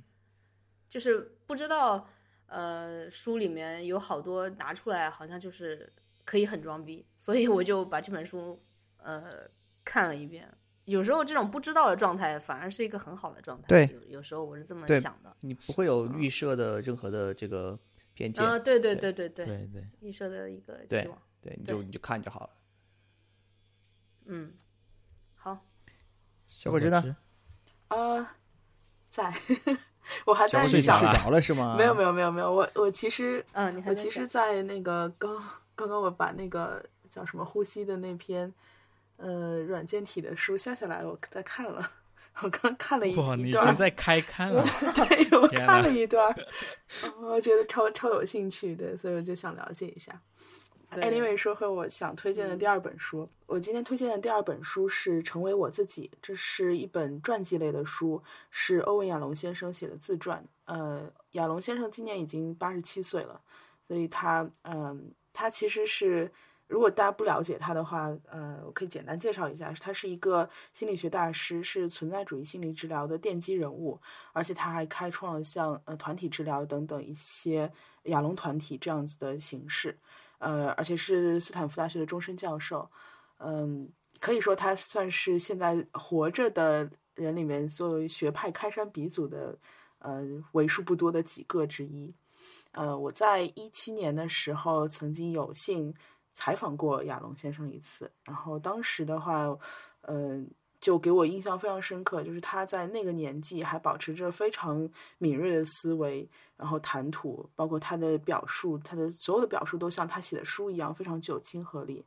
欧亚龙也是一个非常呃畅销的作家，他写他虽然是在做心理学，但是他一直没有停过，就是对小说的写作。他写过《当尼采哭泣》《诊疗以上的谎言》等等这一系列就是带有心理咨询意味和哲学意味的小说，都非常的引人入胜。那所以大家嗯。国内读者其实很期待这本《成为我自己》这本书，大概其实在两三年前已经写完了，呃，台版是一七年就已经出了，然后国内版是一直拖到了今年才才出出来，然后当时我还是要到了这本书的独家首发，然后嗯呃，反正我我自己是比较崇拜亚龙，所以我就会呃对这本书就是关注也比较高，而且我们公司还为他写了一本写了中文版的序，嗯，这本书的话，呃，如果你了解亚龙这个人，你当然可以把它当成一。嗯，就是对他一生的更加多的了解去读。如果不了解的话，我觉得他也是一个非常具、非常具有，就像刚刚杨老师说的那个温暖的那种性质的一本书。嗯，因为亚龙先生他其实一生都在直面就是死亡焦虑这件事情，他的心理学的想法也是，嗯，在一直在探讨存在、自由、死亡与无意义这些话题。而且他呃多年一直带那个癌症的团体，嗯，就是对那些临终关怀的病人，然后把他们聚在一起，可能随时都会有一个病人永远离开这个团体，然后他们就一直要在处理这种死亡焦虑。呃，在书的第二百一十一页，亚龙先生有写到，他说他一直相信自己会在六十九岁时死去，因为他们家族男性都是在五十到六十这个年纪早逝的。但其实现在亚龙已经活到了八十几岁。我曾经问过他一个问题，我说，嗯，这个问题有点尖锐，呃，我说您在这个年纪会考虑到自己。呃，去世这个问题嘛，会会担心或者害怕吗？然后他说，其实这个问题也有很多人问过他了。嗯，他不觉得这个问题有多尖锐，但是他想跟我们好好去聊这个，拆解一下这个问题。他说，嗯，你到底是害怕死亡的哪个部分？你仔细想的话，你是害怕死亡的那一瞬间呢，还是害怕你死的过程痛苦呢？还是害怕你不知道死后去到哪里呢？当你在这样把这个问题慢慢一步一步的拆解的时候，其实已经没有那么害怕死亡了。为什么？因为你在面对这个这件事情，然后你就会想你要怎么样立遗嘱，你死的时候要穿一件什么样的衣服，你希望你的葬礼会安排成什么样，你去亲手挑你的墓碑，你亲亲手写你的墓志铭啊，你会知道那个家人对你的悼词会写成什么样。所有这一切事情，你一个一个去想去做去了解的时候，你就知道我死的时候是个什么样的状态。其实就没有没有那么焦虑。当然，时间有限，他其实没有分享很多。那在书里，他其实会写的更多的有关死亡的探讨，包括他也提到他自己的梦，他自己解解释自己的梦是，嗯，他他的母亲和母亲的亲友们现在都过世了。有一天，他们静静的在楼梯上坐着，我听见母亲在尖声呼叫了我的名字，这是他梦的一个片段。你可以看到，他其实一直都在，不管是在意识层也好，潜意识层也好，都在啊、自我探讨死亡这个话题。呃，而且他在带领癌症团体的时候，也会说到，这个团体虽然嗯，虽然不一定很稳定，但是他给更多的患者提供了很多的安慰，也其实对带领者来说也是一个很深刻的教育。他会发现，真正知道自己时日无多的人，嗯，你在团体里面说话，正常人会觉得非常敏感，我到底应不应该提死亡这个话题？但是反而他会觉得，其实他们会有这方面的需要，而且他观察到很很有趣的现象是，将死的团体的这帮人，他会更加有带有性欲。就是其实，在在那个整个组里面，这个这个性的动力是很强的，而且大家其实会想要跟正常人跟他们聊一些跟死亡无关的话题，因为他们也想过过一些正常的生活，所以所以你会发现有很多关于这些东西的很有意思的呃一些一些观察出现在书里。当然，这个书也是呃。因为他作为一个本传记嘛，他聊了很多亚龙生平的事情，包括他早年的求学经历，他是如何从一个一开始只培养精神分析师和心理，呃，怎么说精神科医师，他怎么样开始融入人文的部分、哲学的部分，慢慢把自己武装成一个存在主义的治疗师。呃，包括他怎么样认识他现在的妻子，他在十几岁的时候就认识了妻子，并且跟他的哥哥打赌，说我一定会娶她为妻。最后，他的哥哥真的付了他的钱，在他婚礼上的时候，然后一直到现在，今年亚龙的妻子去世了，也算是陪了他至少六十年的时间。然后，嗯，也是在这本书在国内出版之后，他的妻子去世，就在前一个月，十二月份的时候，十月底十二月份的时候，然后我我在。只得知他妻子去世之后，再去重读了他们俩初相识的那个场景，其实会有更多的感慨。嗯，所以建推荐大家去阅读这样一本书。如果因为读了这本书对亚龙先生感兴趣的话，还可以推荐大家去读像《当尼采哭泣》《诊疗以上谎言》这些小说类的书。嗯，也非常有意思。嗯嗯嗯，小果汁的分享的这一本书。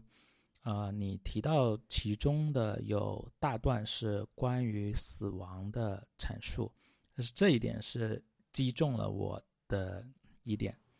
因为我自己的，嗯，对，因为我自己的话，我从小开始，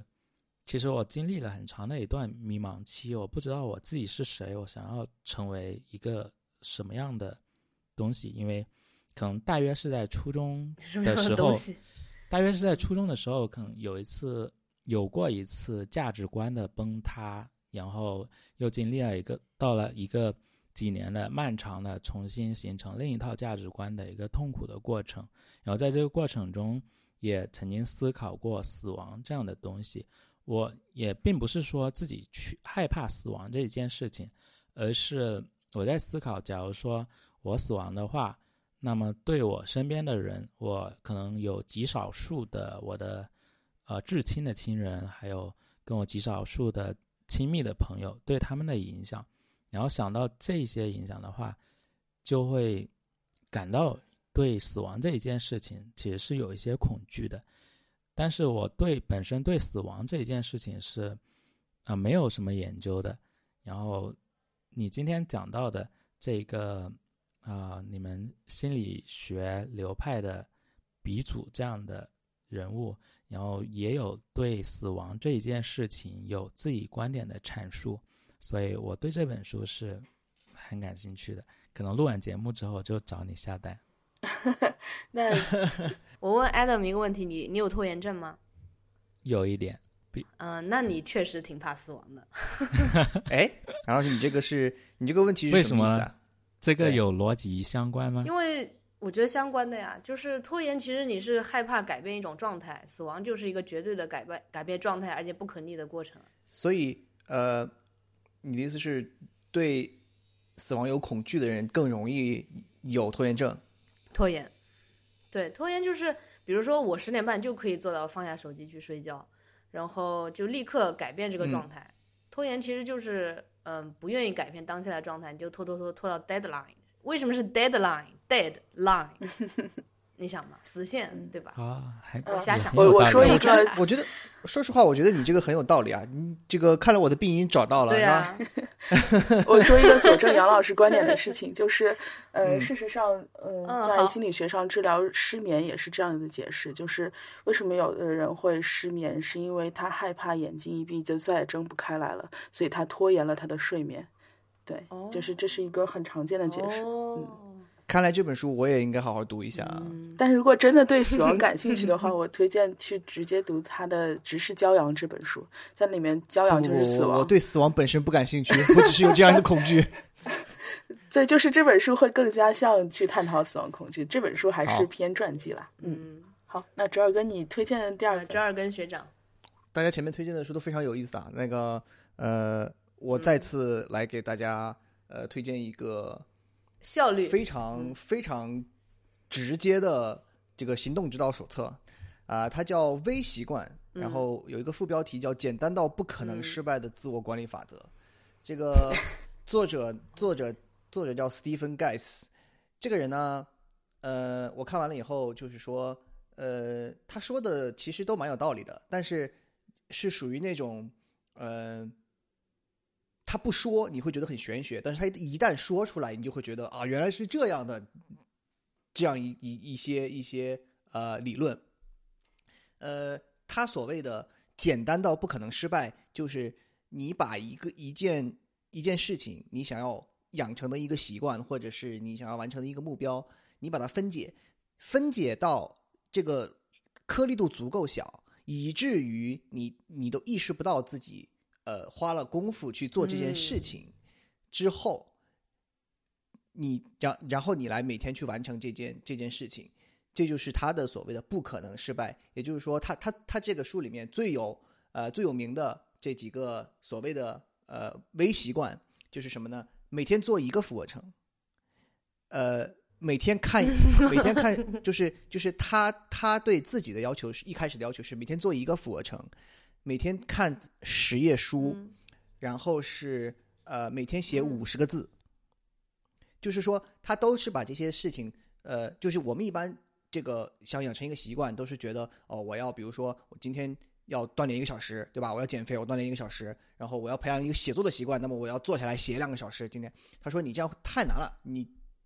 的意志力会非常容易被消耗。那要如何避免这种情况呢？就是你把这个目标定的足够的小，就像你就像微积分一样，你你把它分到无限小，你每天一个俯卧撑，你就趴下去那一下再站起来，你就算数。这个你是不可能，就相当于是你在任何地方、任何情况下，你都可以完成这件事情，你就不会感觉到它对你的意志力的消耗。然后呢，呃，我是觉得就是说，嗯，有一定的道理，并且我其实已经呃在按照这个这个这个方案去去做了。你做了几个俯卧撑了？呃，我现在是我从六月份开始的，然后我做到现在是每天五个，哟，可以可以可以，哎，已经有进步了，是吧？对确实就是确实容易坚持，因为呃，太对，因为，因为你，而且他还其中还提到了提提到了这样一点，就是说，呃，这个你开始这个所谓的微习惯活动的时候呢，因为他每一个习惯的颗粒足够小，所以你很容易就是说，你一下子列好多好多。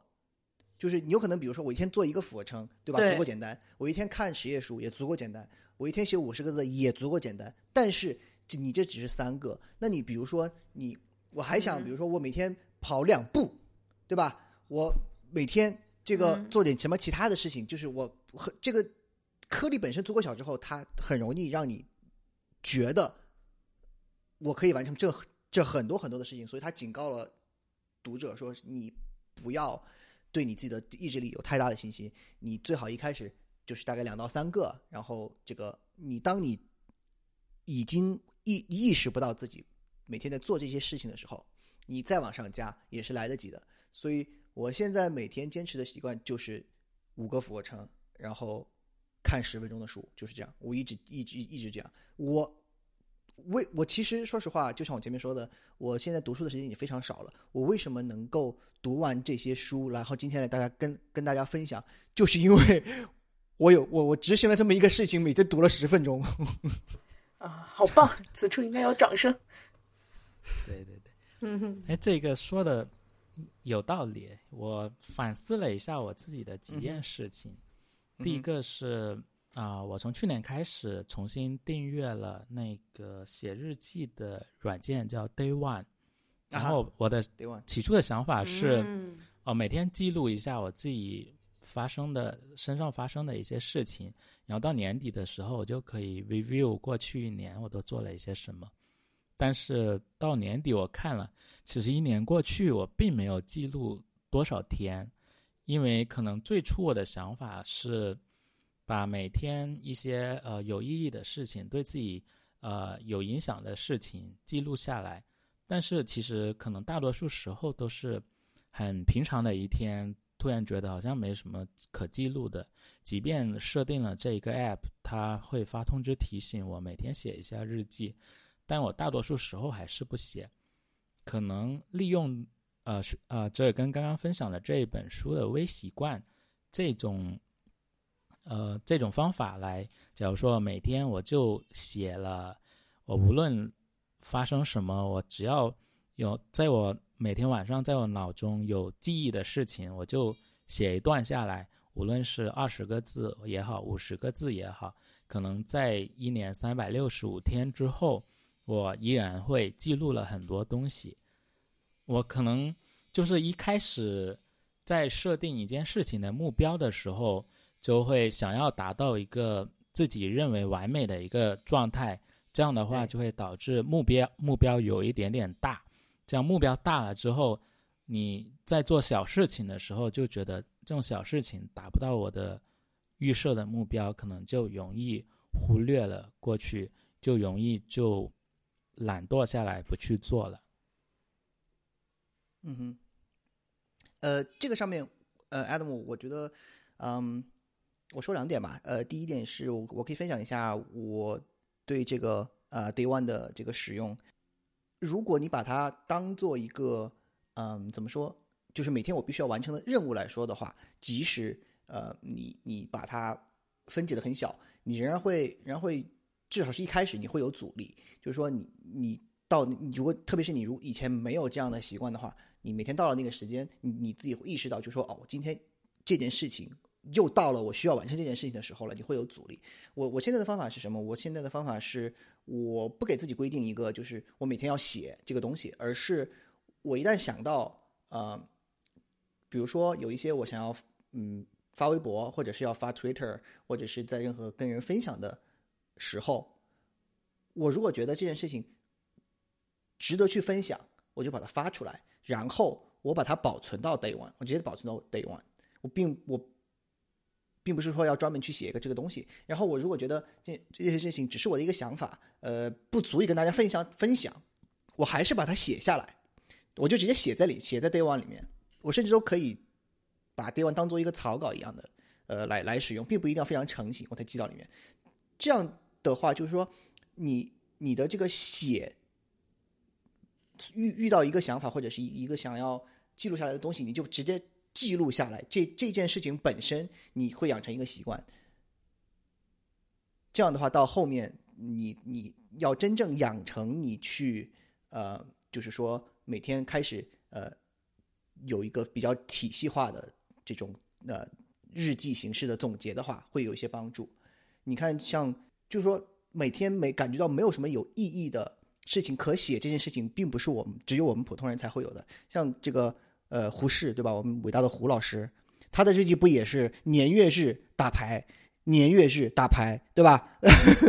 今天不能再这样了，年月日打牌。但是如果你在一年的最后一天，你看到你今年有有三百六十五天，有三百天都是打牌，那你。还是会对你自己有一些影响，对吧？你至少你第二年你可以伪假装立一个 flag，说你今年不要再打牌了，对不对？对，所以前面是我自己的一些就是呃，不能说经验吧，就说我使用体验的一个分享。另外，就关于这本书本身呢，呃，我为什么给大家推荐？除了我觉得这个呃方法论本身确实有用之外，另外我是觉得。这个作者写东西的风格是我比较喜欢的，就是呃，至少说，至少是说我在读工具书的时候比较喜欢的，就是他不跟你讲道理，他不跟你说就是呃，你你我这个我这个方法呃什么就是是因为什么什么才会起作用或者怎么样，他直接就跟你讲说我是这样做的，那么你应该这样做，我是这样做的，然后嗯，我觉得你可以这样怎么怎么做。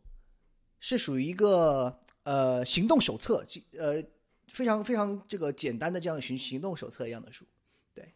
然后另外一个感触呢，就是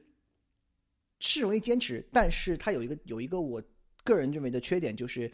只适合呃一些。至少是看上去不太重要的日常性的习惯养成，但是如果你是你是要想要通过这个习惯来完成一些重要的目标或者是比较紧迫的事情的话，呃，就不适用了，因为它实在这个时间是拖得太久了。嗯，对，所以如果你你是想要通过养成这个习惯，从而完成一个比较重要的目标的话，那这个可能不太适合。对好，那就是这本呃，第二第二，这是我第二第二本书。OK，那下面我来分享下一本书。我要分享的这一本书叫做《晚熟时代》。呃，这本书的话，我认为是适合那些像我一样对生活的未来没有安全感，然后充满了焦虑的人们去读的一本书。它的作者是一个台湾的心理咨询师。他从他的工作的实际案例中，结合当下的呃社会时代的背景，然后探讨了一些嗯自我探索啊、社交成本、责任和焦虑这一些每个人不得不面对的问题。我觉得这本书它可以给我们这些生活在城市里，每天都充满了压力和焦虑感的年轻人有一个。呃，缓解的药方吧，让读完这本书之后得到一点点心理的一个慰藉。这也是我过去一年我读的书中，呃，极少数我打了五颗星推荐的一本书。嗯，最重要的，嗯，不是不是我怎么去介绍这本书，而是在阅读的过程中，呃，读到别人的那些案例，让我。嗯，对，跟我自身引起一些共鸣，让我得到的一些安慰。呃，同时这本书其实也是小果汁在去年推荐给我看的，也是他赠送给我的。啊，下面也可以请小果汁给我们分享一下他对这本书的看法。嗯，我也很感动，就是 Adam 收到书之后就很快把它读完了，然后也还。就是诚心分享给大家这本书，我当时读到的感受也是跟他一样，就是作者没有觉得，嗯，你这个时代不应该焦虑，或者说为什么像武志红老师那样说中国就是个巨婴国，那这么多人其实你看都不行，对吧？他不是这样的论调，而是说，呃，随着人类就是生命周期的延长。过去人们可能四五十岁就是高寿了，那现在人们的就是平均寿命都能达到八十多岁。那在寿命的延长的时候，我们的呃就成长结构应该发生变化。就他就提出了青春期和青年和成年期中间应该再加一个成年早期这样一个理念。就是没有道理说青春期结束之后你就一定要跨入成年。我们成年成年礼在十八岁，但是现在有多少十八岁成人了呢？不是你心智上的晚熟，而是这个时代不让你成熟。呃，你有更多的社会的知识需要学习，你需要更多的经济的支持。以前他举了一个例子啊，就是说以前一个书生。嗯，哪怕是一个很穷苦的书生，他至少可以讨到两房太太，然后他还可以让自己的太太做到大门不出，二门二门不迈。那意思就是说，他至少要有一间两进的房子，然后他还有一些佣人要去帮太太去做事，才能让太太大门不出，二门不迈。那也就是说，一个人他至少要至少要两活六口，如果他有孩子，可能甚至要到十二口人。那就是说，这个标准换到现在，那可能一个人甚至连半个人都养不活。就是在这样一个时代，你怎么能够让一个人正常的成熟呢？他怎么可以在这个时间点就成熟呢？所以，嗯，作者就非常共情的去理解了这个焦虑的年轻人这样一一个群体。他认为你现在就是还没有成年，你现在是成年早期而已。嗯，他就定义了这样的一个一个时间，嗯。包括其实今年还有其他的书也在陆续的出，就是类似的理念，说，呃，呃，生命周期延长之后，一个人可能不会经历一个循环，比方正常循环是你出生、呃读书、工作、退休这样子，但是一个现在的人可能会经历工作、退休、工作再退休、工作再退休，这样子，他有很多个人生阶段，这种多段式的人生也是今年比较讨论热烈的一些话题，至少在就是心理这个圈子里面会会有在讨论。我觉得像这样的一类书，也就像 Adam 说的，它不是一个我可以跟你剧透去说这本书怎么好啊，怎么鸡汤啊的一本书。它是一个你在阅读过程当中，你产生的那些共鸣是对你来说最宝贵的经验。所以我很推荐大家，如果真的想去看的话，可以去读一读。而且这本书好像在。有些读书的 App 上面是那种类似于赠一得一的形式，就是大家可以直接免费的去获得这本书，所以应该就是需要，相当于是需需要需要自己去体验，而不是说你你读了这本书可以得到什么的那样的一个一个对一个。我很难去向你推荐他有一个什么创新的观点呢？他可能最创新的观点就是提出了那个成年早期这个概念，但是这个观点本身并没有什么。呃，意义最主要的是你在读到那些案例，读到他怎么去理解那些案例的时候，你会知道我应该去怎么理解我的焦虑，这样子。对对，嗯。OK，那杨老师，你好推荐的第三本书是什么呢？三本书，对。呃，这本书其实我们好几个人都看过，叫《邻人之妻》。呃，这个。因为说实话，我不是很喜欢看那种虚构类的小说，呃，然后除了这个，我我推荐第一本，它居然就是一本就是科幻小说，但是其实正常的时候，我不是很喜欢看这种小说。然后《邻人之妻》，我我想说一下我是怎么遇到这本书的。就当时，呃，迟早更新的主播锵锵到我家来玩，然后他带了一本很厚的书，他当时来南京也就是待一两天。然后我就说这本书这么厚，你怎么会就是带在身上？那是我对对他最感兴趣的地方。然后它的封面，然后就看到那个封面是一个蓝色的，然后是一个呃一一个女性在游泳，而且穿的非常少。然后，然后又看了一下这个名字《邻人之妻》，好像有点香艳。然后就问他就是这本是什么书，然后才知道。他说他推荐我，因为他知道我不喜欢看那种小说。他说这本书是。不同于那些小说的一本，又有点像小说故事类的，呃，一个叙事手法。然后我就去买了这本书的电子版，呃，然后后来我刚看到一个开头，就觉得这本书很有意思。他开头说，本书中所有人名、场景与事件全部属实。哎，这个我就对他非常感兴趣了。这本书跟以前就是你你在正常看小说的时候，你会觉得，哎，本。本小说什么纯属虚构，如有雷同，然后他都告诉你所有人名全部属实。但这个时候就是，呃，我好奇心被激发的时候，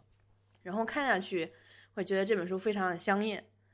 呃，就是有很多那个那些性爱的描写的场景，哦，它不会很色情，它就是，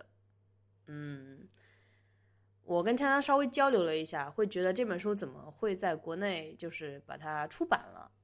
就很大胆。对我也很意外。然后他在对他在那个先锋书店，在被推荐的，就是南京五台山有一个先锋书店很有名，它被放在了大概中央那个很很推荐的那个位置。然后每次去看，我都会会心一笑。然后这本书它大概是讲。呃，没有看过的也可以去看我那个博客，我把书斋也分享到里面了。然后大家只要看一看书斋，很多时候你就大概能知道他在聊些什么。他他是这样写的，他说这个这个《邻人之妻》是以性爱视角窥见二十世纪后半叶美国社会变迁。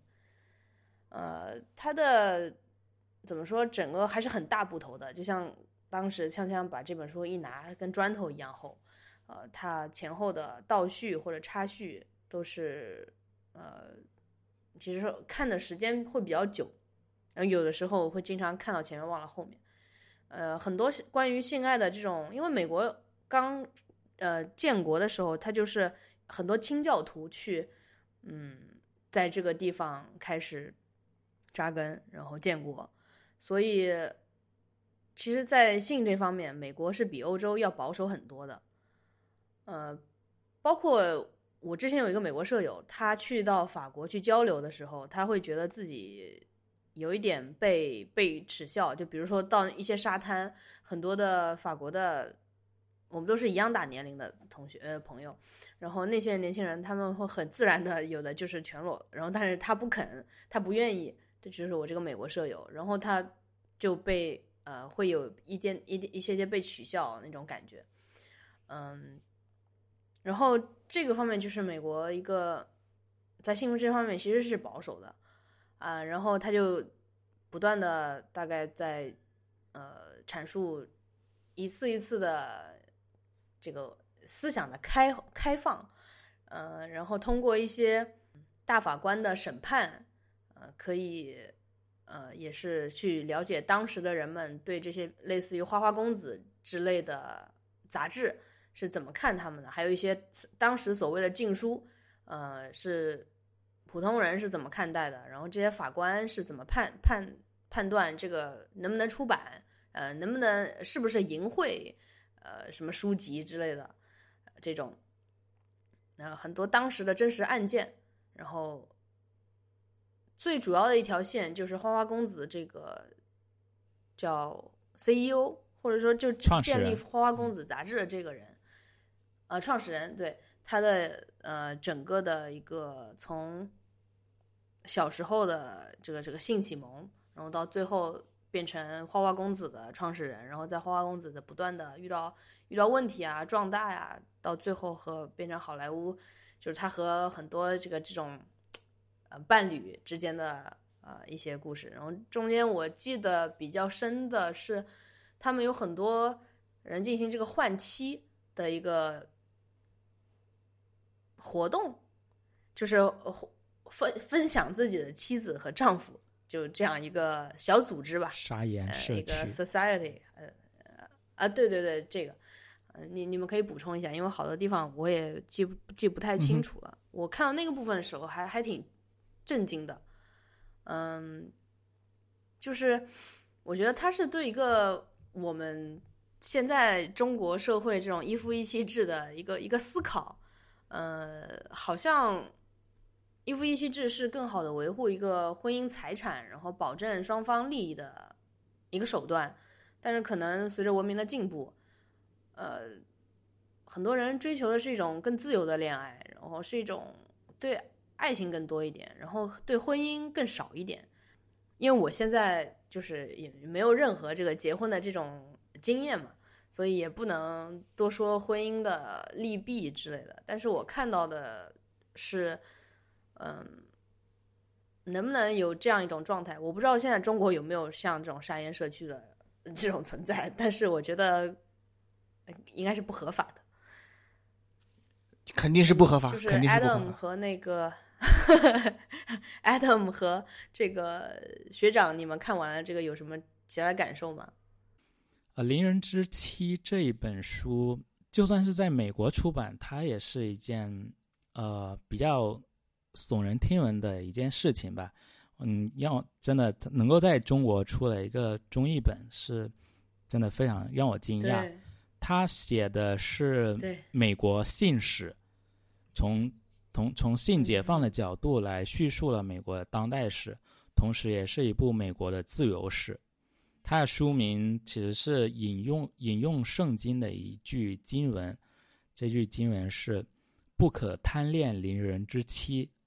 而现代美国自由的的诞生，却正是对邻人之妻的贪恋开始的。他的书名引用了这一句经文，嗯，他却用了反讽的手法来印证了今日的美国已经从早期的清教徒的道德束缚中挣脱了。嗯，我推荐这本书唯一的目的，是因为这本书他写的是信。但是作者真正关切的还是自由，无论是他书中有很多香艳的，呃场呃性爱场景的描述也好，但是作者真正想要表达的是自由。他如何从美国的性解放，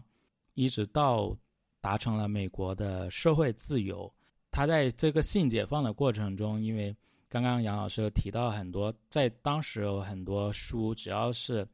呃，有裸露的描述啊，有性爱的描述之类的这种场景的书，都是禁书，都是被禁止出版的。然后在人们在争取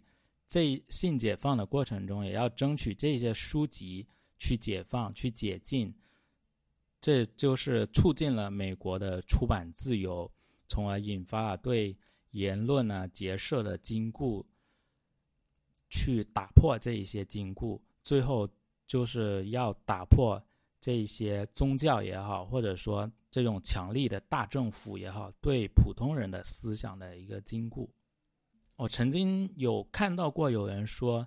呃，一个国家对待性的态度，就反映着这个国家的成熟度。从这本书中，我们就可以看到美国是如何成为当今的美国，同时也可以映衬出我们现在所生活的这一个国国家当下的成熟度。这本书我觉得对中国当下也是有现实意义的吧。呃，从二十多年前，它呃，这个国家畸形罪恶的计划生育制度，以及到了近年来，呃，又鼓励生二胎的所谓的为国生娃，我觉得这些都是对人性的束缚。然后，国家强强大的国家机器，它不仅是要通过各种文宣去控制人们的思想，然后它甚至想要进一步去控制人们的精子和子宫。我觉得。大家都需要反思一下：我们真的需要为国生娃吗？为什么不是为自己生娃？那自己想不想生娃？或者说生娃之后你要怎么去教育下一代？就是你，我为什么需要去受到这些限制？我觉得可以从这本书中可以就借他山之石吧，来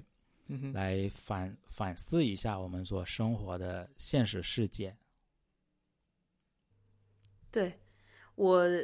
确实一直以来都有一个问题，就是我甚至问过我妈妈，我问过周围所有的生过孩子的女生，我说你们为什么要生孩子？就是我妈妈的回答，说是我妈回答特别巧妙，她没有直接回答，她说别人还生不了呢，她说有些人还生不了呢。我说哎，对的。然后一些就是同龄的一些人为什么生孩子？他们觉得大家都生，所以我们生，就没有一个人给我这种，我想就是。是我想象中想象中的一个答案，但我也没有答案。对，就是我是在想，没有大家不会想这个问题嘛？就是可以生也可以不生，对吧？我们先不说生几个的问题，就是有是有这样一个选项是不生的呀。这当然是我自己的一个困惑了，我特别想让小果小果汁来解答一下。小果汁，这个小果汁还在看看小说吧？突然突突然没 Q 到我我我我听到这个问题，但是这个问题也是最近正在困扰我的一个问题，所以 我们说不定可以不一定在这一期来聊这件事情。嗯，对对对对对，好，下一期约了。我觉得呃，就是这本书看下来的话，呃，前面的前面那个 Adam 跟呃呃。奶夕阳都已经都已经说的嗯说了很多了，呃，就是我是觉得嗯，就像刚才呃奶夕阳的最后那个问题一样，就是他就看了看完以后，其实更多的不是我觉得给我带来的不是呃解答或者是说了解，更多的是让我产生了一些呃疑惑和和思考，就是说嗯，对，我们每个人应该如何去面对性，面对爱。面对这种，就是如何去定义这样一种关系，是我们现在比较习惯的，呃，一对一的这样一种固定关系才叫才叫爱吗？还是书里面所描绘的那些，呃，多对多的开放的，呃，这种，嗯，怎么说呢？就是完全完全自由的，不受任何几乎不受任何限制的这样一些性爱关系，呃，也可以算是也可以算是爱，也可以算是呃。某种关系呢？呃，就是这个没有一个固定的答案。然后你当你在呃对这些问题想的足够多、足够走的足够远之后，你会甚至会让我觉得更大的问题是由此而引申出来的。我们应该如何去面对呃这个由爱和性和其他的一些因素所构成的这个生活和生命的本身？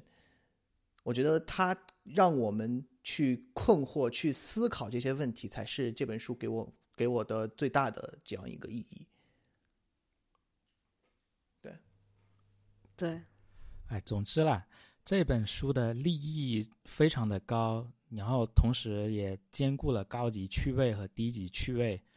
我推荐每一个人都去阅读这本书。对对对，你你把它当小黄书看也是可以的。对对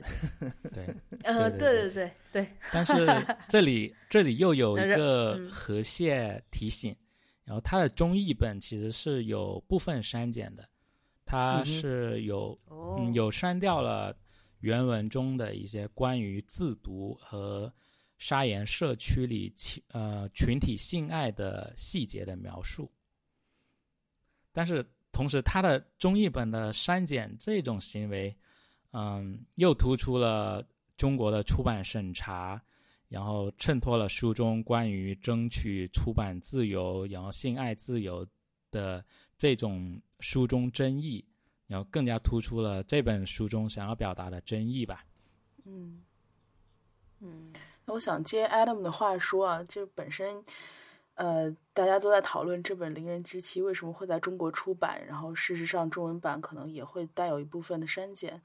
嗯，今年不是今年，一九年，我估计今年也差不多，就是其实可能幸亏这本书出的早，一九年几乎已经断绝了美国作者的书的一切引进。嗯，当时我们在跟对，我们在是吗跟出版社接洽的时候，本来我们今年想引进一本就是，呃，《Women's Body in Psychoanalysis》，就就是讲女性身体和女性性欲的这一本书。嗯其实可能比这本书趣味还要再高一点，但是，嗯，但是大家听到这作者是个美国人之后，就已经都把我们拒掉了。呃，可能也是中美关系的一些问题吧，就是他们会说啊，英国作者的书随便来呀，但是美国作者书我们不出了，就实在是太难拿到书号了等等这些。所以我在其实今年在搞这件事情的时候，也是有点心灰意冷，去想到这个意识形态问题已经这么严重的时候。那我其实嗯想介绍的第三本书也是一个美国作家写的，但是可能这本书也是在一九年一月份就已经出版了，所以当时就是引进的周期的时候还没有影响。嗯，他是他的作者是萨德博士，那萨德博士是史上最著名的催眠大师的大弟子。那催眠大师是密尔顿·艾瑞克森，不知道有没有人听说过？就是他的厉害之处在于他仅靠观察就可以知道，比方说你昨天晚上有没有行房事 这种这种这种事情。然后，嗯，当然他这不是福尔摩斯吗？对，就是他的观察就到了这种这种地步，然后他通过这么细致的观察，他可以捕捉你每一个呃行为下一步的就是动向，所以他可以很轻易的把你深度催眠，然后会告诉你一些话，然后你发现不知道为什么自己就会照着做这样子。那萨德博士作为他的弟子呢，他其实写了一个方法论的书，就是大家会觉得米尔顿·艾瑞克森太不可模仿了，而且米尔顿·艾瑞克森他神奇在于他自己还是一个高度残疾的人，就是他到后期几乎是只能坐在轮椅上，早期小儿麻痹，反正一生都是在跟自己的身体的问题做斗争。但是萨德博士反而会说，就是像这样身体有残疾的男性治疗师，反而是这种最接近治疗师的中性的那种特点，它会让男性的来访者也不会觉得咨咨询师对他是一种挑战，也会让女性的来访者对的觉得没有性的威胁，就是它是一个最最好的合适的一个一个自一个投射的样本，可能也是助他成为一个一代大师的一个一个先决条件。当然，在这本书，呃，这本书名字叫《经验式治疗》，这是一本相对专业的书了，可能非心理学爱好者的读的可能性都不是很大。但是我为什么要在这里面说这本书呢？是因为我觉得它里面提到的一些观念很新颖，它既是催眠的技巧，它其实就是人际交往的技巧。那有些技巧可以说给大家听一听，不知道就是大家听到这些观点之后，是不是可能有一些领悟？比方说他，呃，说到艾瑞克森医师之所以可以说一些话，就让你觉得就是这样，我就应该这么做。他其实，嗯，萨德博士把它拆解成了几个步骤，就是，呃，他认为整个这个对话的过程是一种觉醒式的沟通。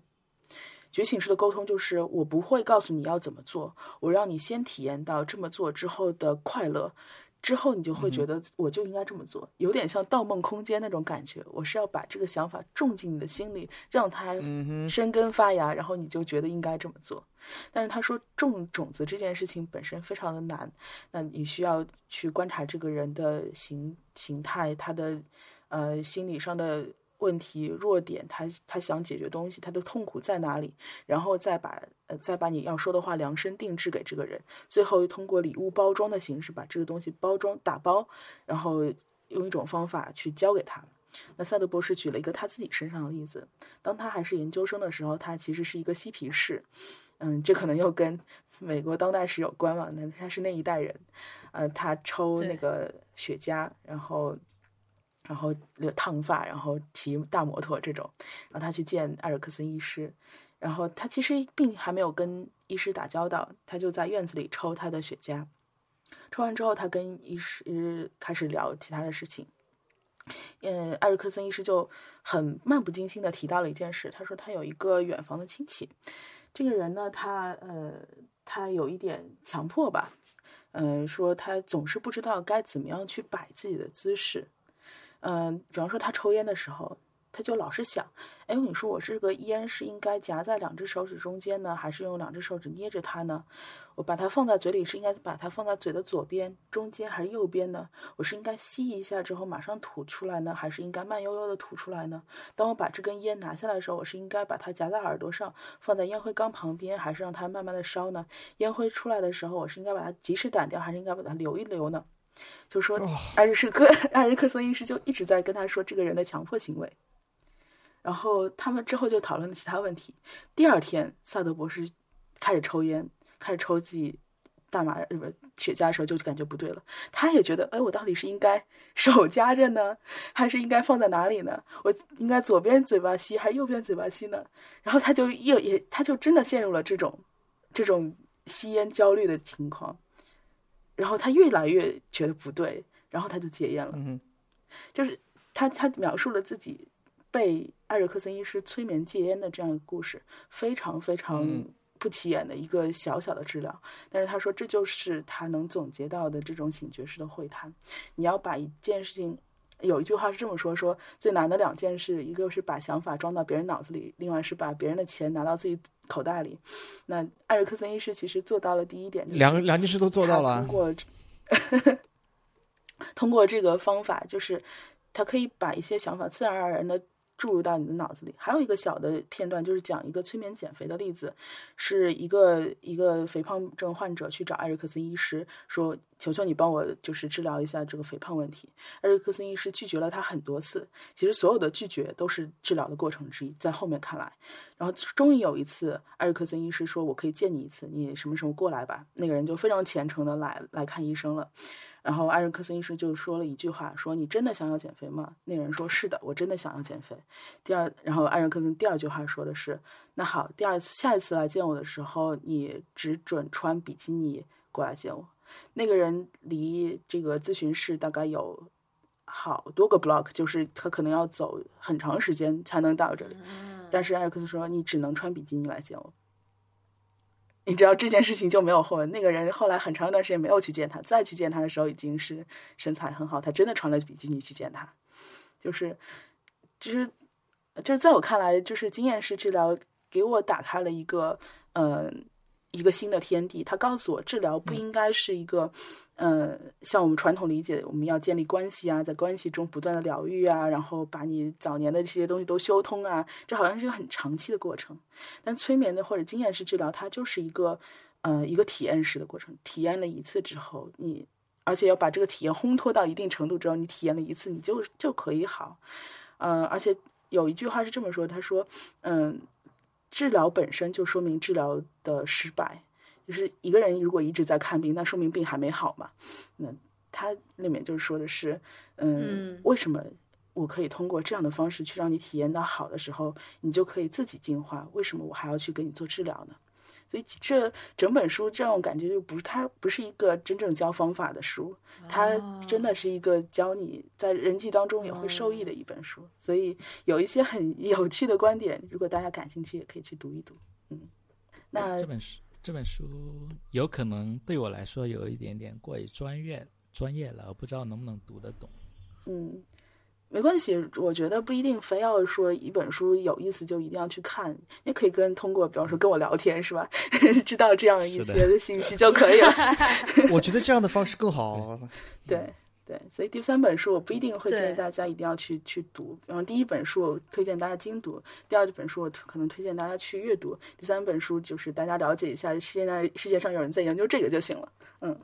嗯，OK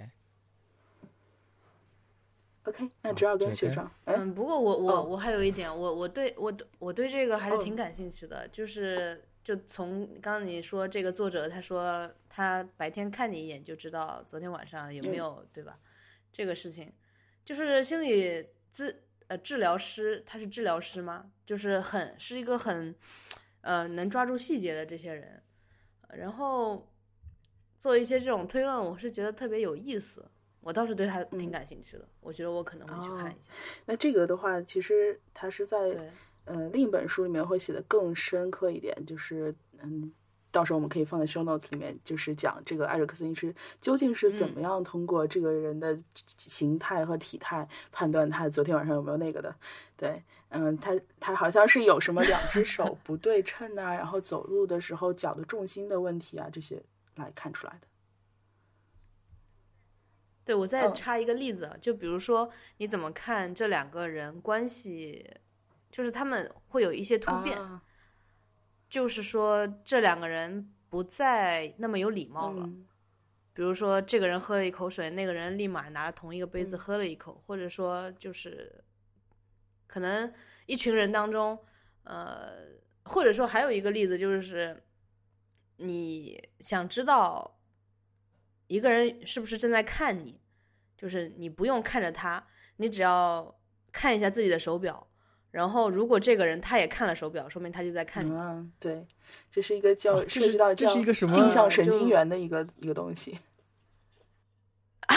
哇，镜像神经元，这个好有意思。这是什么？这是只是我从一些书上面抽到的一些一些。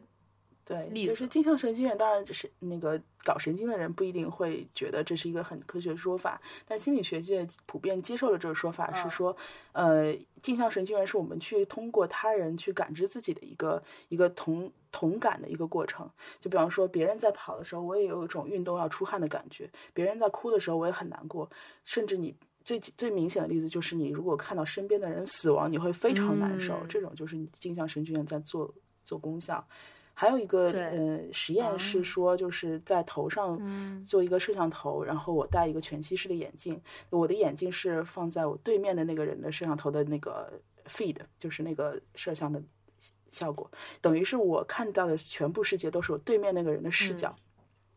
这时候，当我拿起刀要砍对方的时候，我自己会非常害怕，因为其实通过视角转换，我就以为对方是在砍我，其实是我自己在砍对方。Anyway，就是会有这很多这样的研究，去研究人对自我到底是一个怎么样判断的。他去看到别人的某些动作的时候，自己会下意识去产生什么样的想法？嗯，我今天推荐的呃第三本书是也还是一本工具书。然后呢，嗯，这我们前面也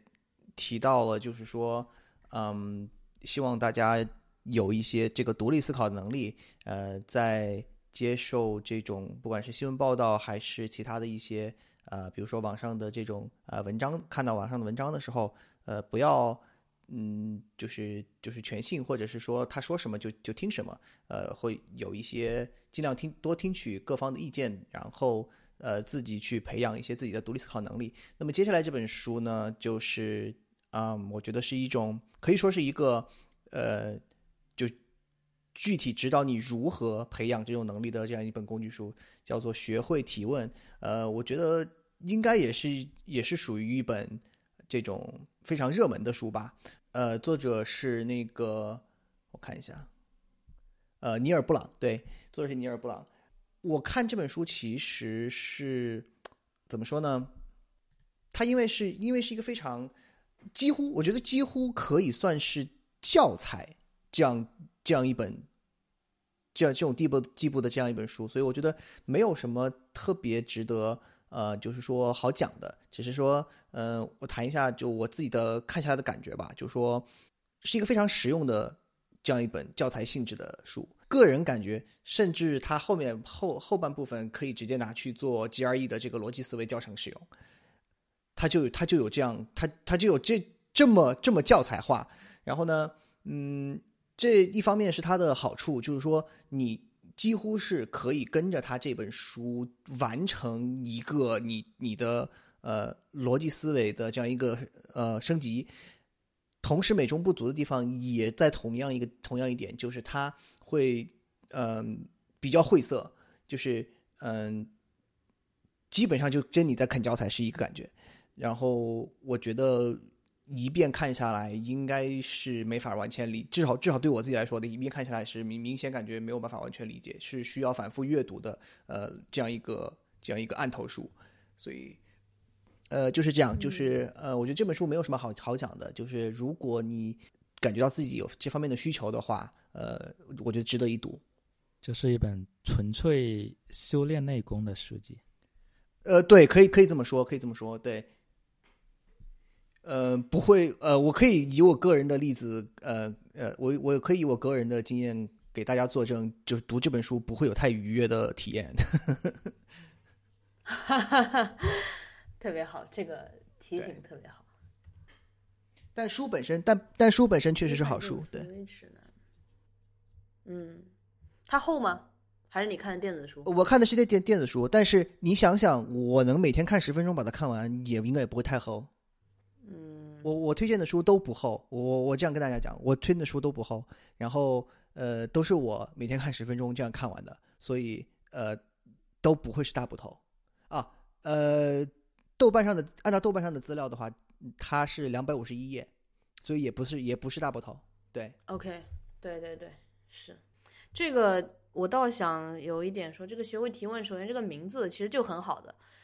很多时候，比如说课堂上你要去听或者听一些讲座也好，你问一个问题，他都会冠冕堂皇的跟你说 "It's a good question"。那到底什么是一个好的问题？嗯，他大概是不是就围绕这种嗯去展开的呢？还是说他这个学会提问？还是说这个是中文翻译的不是很好？我觉得。呃，我觉得应该是翻译的问题，就是说，嗯嗯，他他他的他的英文是他英文的原名是 Asking the Right Questions：A Guide to Critical Thinking，所以对，所以它的重点应该是 Critical Thinking，而且在 Critical Thinking 对，而且而且它实际上是什么呢？它实际上是呃，重点在于 Right Questions，就是你。并他对，而且给我读，其实其实我觉得杨老师这点提出的很对，就是，嗯，整本书我读下来，它并没有教你去，相当于是说 how to ask，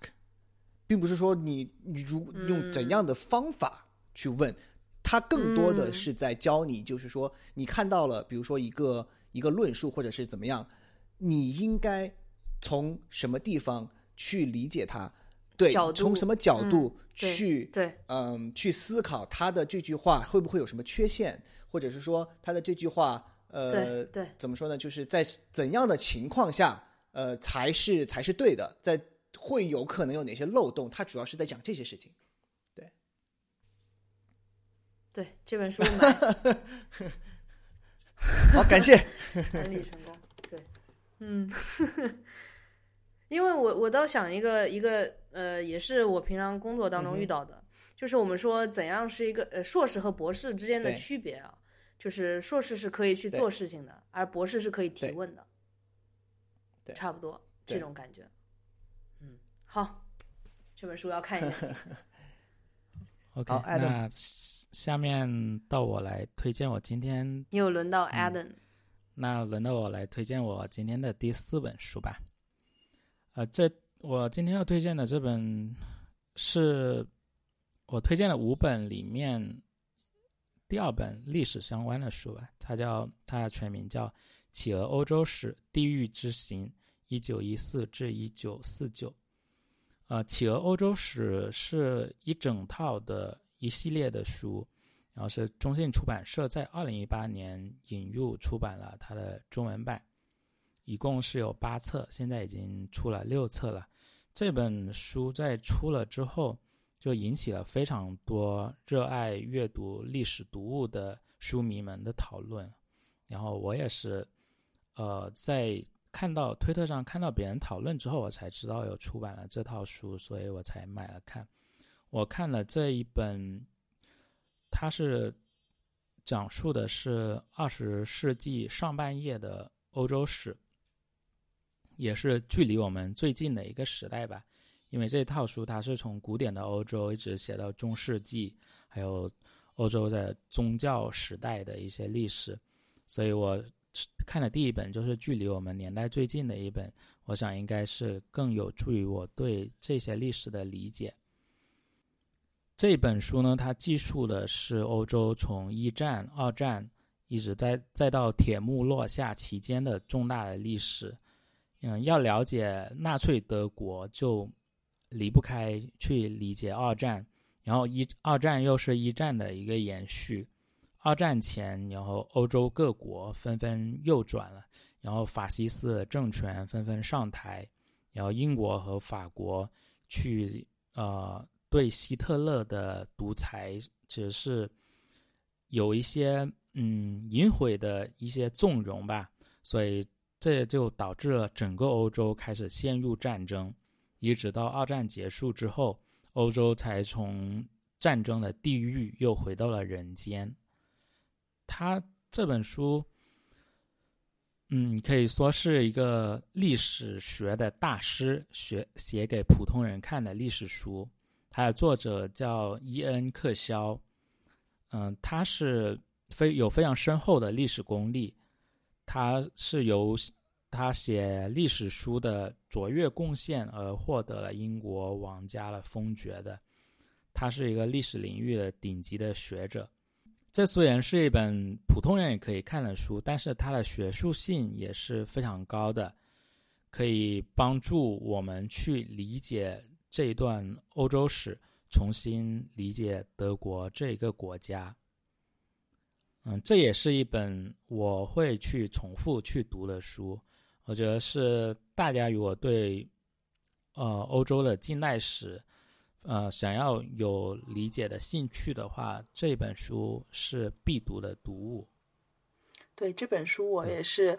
呃经过 Adam 安利我。今年已经加入今年的书单了。我虽然我会觉得，就是二十世纪一开始的那些战争史，我可能会觉得有点残忍，读不下去啊。但是听 Adam 这么一说，我觉得可能我甚至真的会从二十世纪开始读起，读起了欧洲史，因为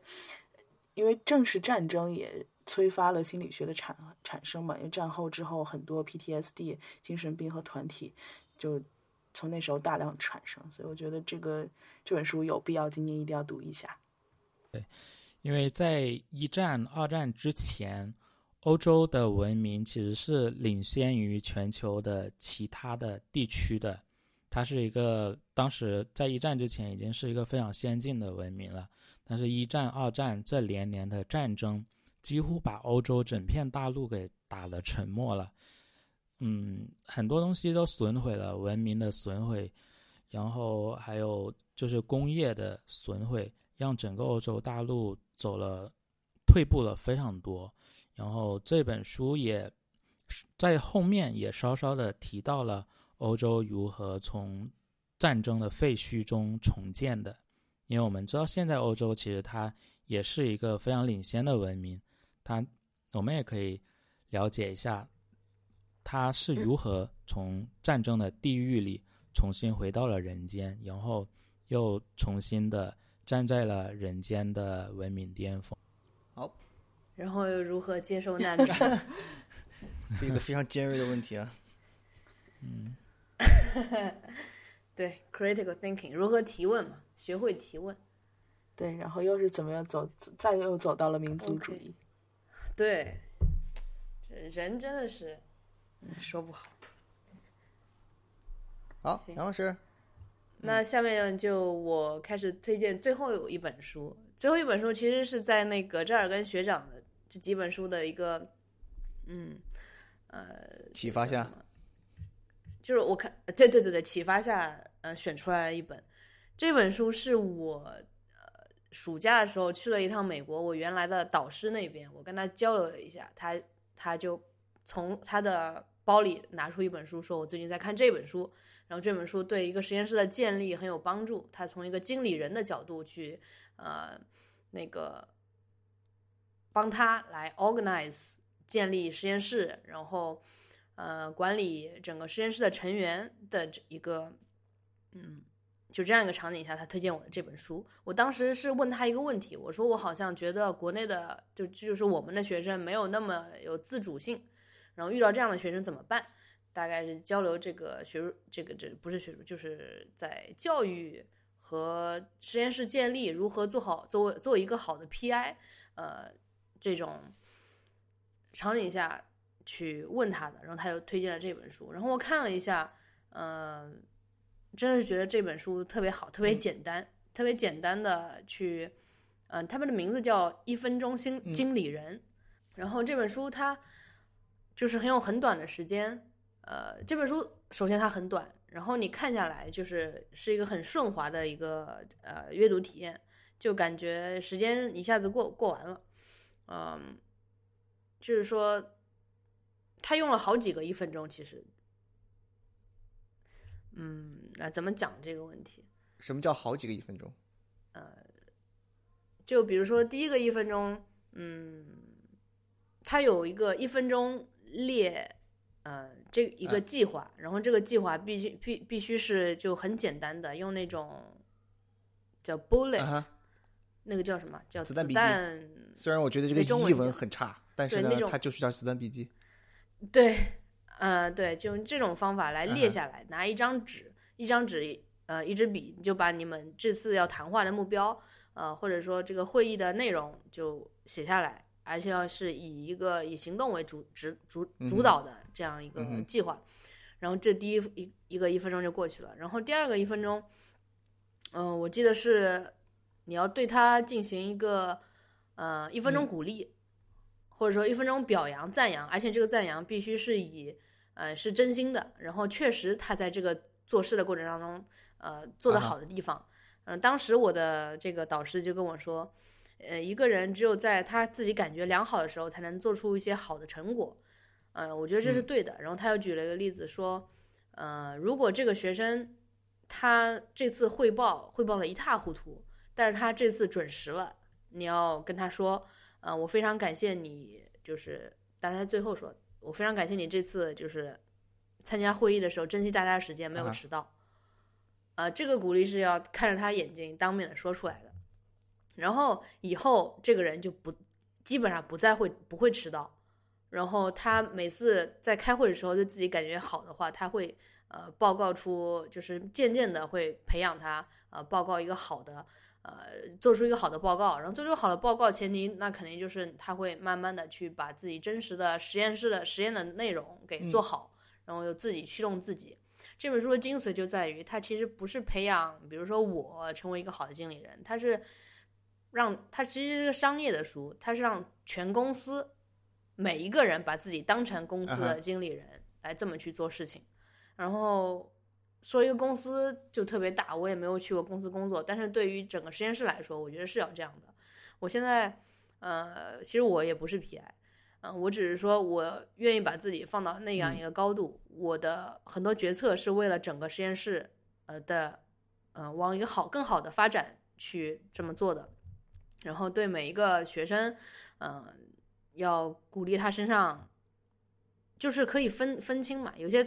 呃，同学虽然懒，但是他的其他的闪光点就是要鼓励，然后要，然后最后一个一分钟应该是说还有什么不足的，我们再把它就是呃不断的给提炼，然后你再告诉他，你看，其实你自己这些也可以做到，其实是帮每个人自己来帮自己，就比如说你自己是个公司，然后你如果发如何发展你这个公司，把你当成这个这样一个职业经理人这种角度。嗯，这个就很快，很顺滑，然后，呃，我也很喜欢这样的书。其实就是像这儿跟学长说的，可以跟你的这些效率类的 配套一起看。好，觉得对，预定了，搭配一起服用。嗯，对，我觉得这这应该是一本对我现阶段在工作上也是挺有帮助的书。对这本书我也对对对要去读，，很快，我觉得这就一个小时肯定能看完。OK，这说明我们这个年纪的人都开始进入管理层了。嗯，很好。嗯，好，那下面是我来最后推荐今天我们这期节目的最后一本书吧。这本书的嗯嗯名字叫《大唐狄公案》，这也是我今天推荐的唯一一本非虚构类的书。啊、听到这个名字，可能大家都以为这是一个中国人写的一本中国的呃历史小说吧，但是其实特别像那种电视剧。嗯、对，它它是它是以这个这本小说为原型，有拍过电视剧的。哦，是吗？就狄他狄公，他的原型就是狄仁杰。啊，这个这个肯定知道，对嗯对。他的作者，但是他的作者其实是一个荷兰人，他叫高罗佩。他早在一九四九年，他就呃根据清代的一些小说翻译出版了英文版的《狄公案》。他他他是一个荷兰的外交官嘛，同同时他也是非常精通中国文化的作者。呃，后来呢，他就自己创作了以狄公这一个人物为主人公的一系列的推版小说，呃，推理小说。这一套书呢是出版在出版于一九五七年到一九六八年的期间了。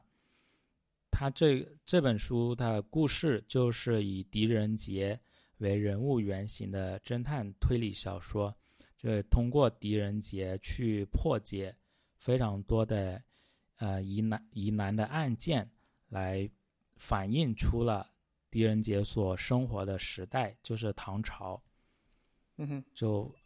反映出了就是唐朝的司法啊、政治啊、刑律，还有行政、外交、工商、文化、宗教和风俗民情等社会的各各种方面。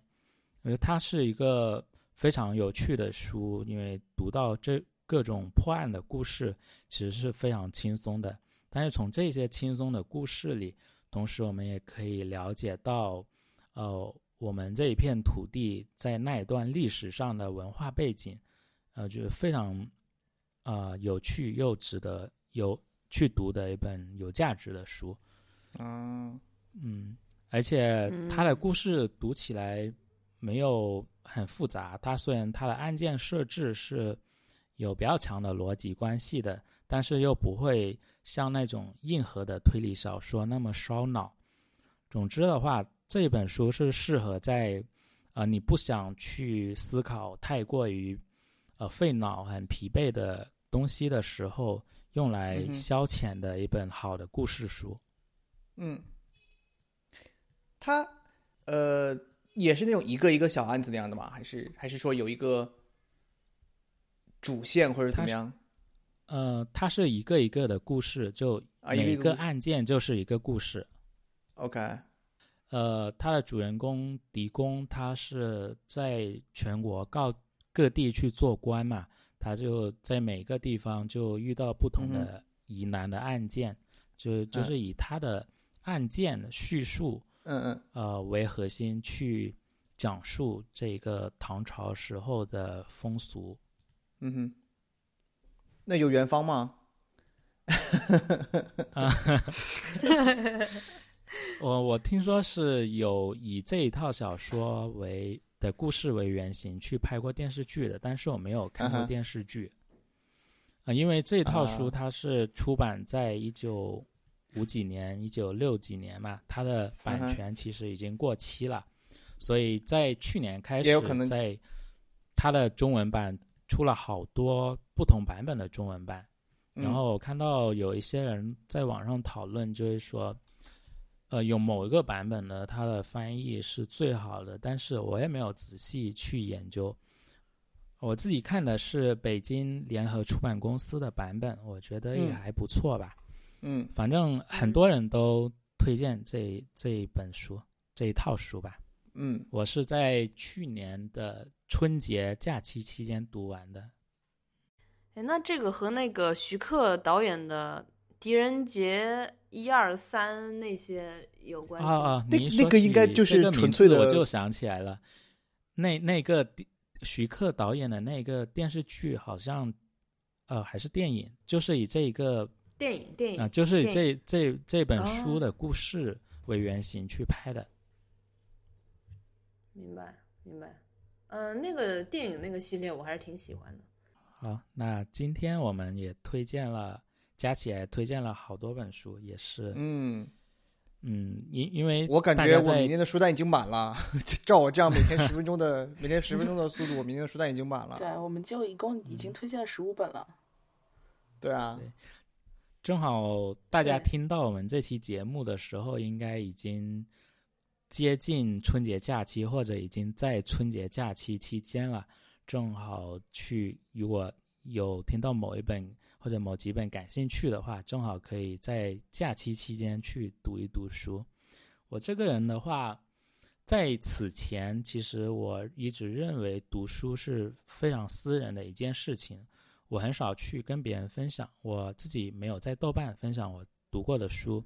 我只是在近几年，在我跟着跟他们的群里，就向自己的群友这些亲密的朋友分享我读过的书。但是今年的话，呃，我对这个观点是稍稍有所改变。我觉得，既然是有对自己有启发，呃，自己喜欢的书籍的话，也可以表达出来，给更广嗯泛的一些人群去听到。或许也许帮不到别人，但是也是让这种好的书籍可以有一个更多的展现的机会吧。嗯，嗯，就像我前面说过的一样，开卷有益，多多开卷，多多有益。对对对，就是我觉得无论说有多忙或者嗯有怎样的借口，我觉得还是要保持阅读的习惯吧，对于我们认知这一个世界很有帮助。嗯，那下面要不要聊聊你们在二零二零年读书这件事情上有什么规划呀？一定要立这个 flag 吗？或者我能把今天的书看完就不我倒可错了。以说一说。你说到规划，其实我就是元旦那一天，我就刚好去了先锋书店，然后夸我买了五本书，然后其实我已经看完一本了，嗯、一本薄薄的小册子，叫《局外人》，加缪的一个短篇小说。呃，说到这个，我、嗯，你有什么感想？不是我要剧透一下，就是 这个这个加缪和局外人这个会在之后我的播客里面会专门聊一期。嗯，哦，这个可以，这个可以，我觉得你们现在打广告都这么其实就直接说，真的，很顺滑，嗯，呃，现在广再告插入都这说说回那么顺呢。个去，其实对，所以呃，想说的是，我倒想问大家一个问题，就是你们是除了我们在这儿讨论，就是可能哪些书好，你们平时都怎么自己去找到这些书？呃，然后对于我来说，我就是逛书店。嗯、不管是先锋书店这一类偏文艺的，还是说那个大众书局，甚至呃凤凰书城，呃书城这种感觉的这种书店，我都会去走一走看一看，然后呃碰到呃就随手翻一翻，然后希望能碰到这个喜欢的书，我都是这么去找书的。呃，我不知道你们是怎么平时怎么去找到这些书的呢？嗯，我先来说一下我的方法吧。呃，我觉得最好的一个方法就是读书。你从读一本书中，你可以去发现呃其他优质的书，因为通常你读的这本书，它会引用了其他的一些书籍，或者说作者他提到了其他的一些相相类似的书，你可以按图索骥去读，或者说你又读了作者的一本书，你又可以看作者写的其他的你感兴趣的书。我觉得在读书中寻找嗯另外的你想要读的书，是一种非常高效、呃可行的一种方式。另外的话，就是我会跟一些我信任的书友去交流，比如说在推特上，其实我是关注有一些推友，他们读书的品味我是认可的。他们读过的一些书，他们会在推特上，或者说在他们的 Goodreads 账号上去呃推荐。我会看这个书籍的简介，我觉得是我感兴趣的领域的话，我也会随时加入我的待读的清单，然后就会在这以后就可以去读了。我目前是两个最主要的方式吧，另外的话也会，我会经常去书店，但是我很少会仔细的去在书店里逛，因为我去书店的话，通常我已经。有了明确我想要读的书，我会在书店点一杯咖啡去看书，或者在书店里面工作。对，但是在偶尔逛书店，哦，你要找咖啡店是吧？呃，更多的时候我是在书店。其实你这个就对啊，你在书店就是你不是想去知道哪些书，你是想在书店坐下来看一本书。对，看书或者工作，但是在看书累了或者工作累了的间隙。我会逛一逛书店，偶尔也会发现有一些我感兴趣的书，然后就去读了。比如说在，你是把它当成一个图书馆？对对。比如说在那个呃，我今年的跨年，我是在广州的幺二零零书店去参加跨年活动的。然后刚好那一天在参加活动，我坐的那一个位置旁边的书架上。我就随手抽出了一本书，就遇到了我今年看完的第一本书，它的名字叫《弦理论》。弦弦理论就是它名从名字上就跟物理学界的弦理论一样，但其实它是一本讲网球的书。作者他是一个非常高段位的呃网球选手，然后同时他更是一个高级的作家。他的文笔写的非常好，然后看了两章，呃，看了序言跟第一章，我就喜欢上了，然后在参加完活动之后就买回来了。然后这本书我就剩下一点点，应该今天我就会可以看完这本书了。所以逛书店确实是遇到自己想要看的书的一个很好的方式。对。那折耳根学长和小果汁呢？我。我跟我其实，嗯，已经很久没有主动去找过，呃，就是像你们这样找新书来看了，呃，因为我本身就是阅读量没有那么大，然后呃，我又每天只读十分钟，对吧？所以我的那个我看书的速度其实是很慢的，所以我现在目前手里的书单的话，其实已经很长很长了。我要等我把这个销完了，我再我再来再来向你们征求新书。好的，GTD 了解一下。OK，好。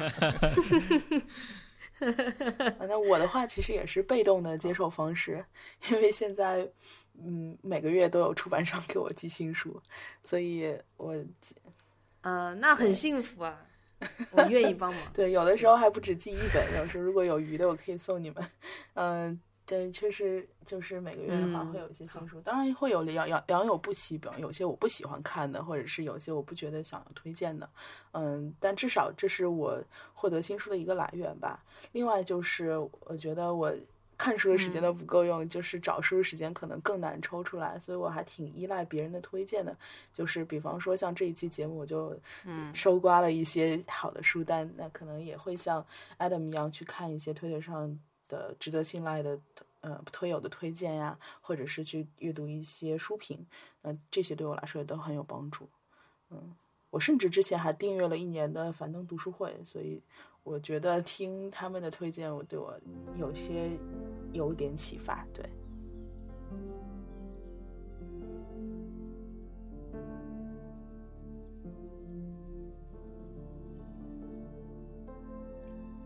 您以上收听到的就是我们在过去一年关于阅读的推荐和分享。节目中提到的书会在本期节目的 show notes 中列出来。阅读是保持对这个世界的好奇心和探索的好方式。对本期节目中提到的书籍感兴趣的朋友，可以按图索骥开始读起来。也欢迎大家写信到 hi at mclarenfan.club。来和我们进行交流。预祝大家新年快乐，再会。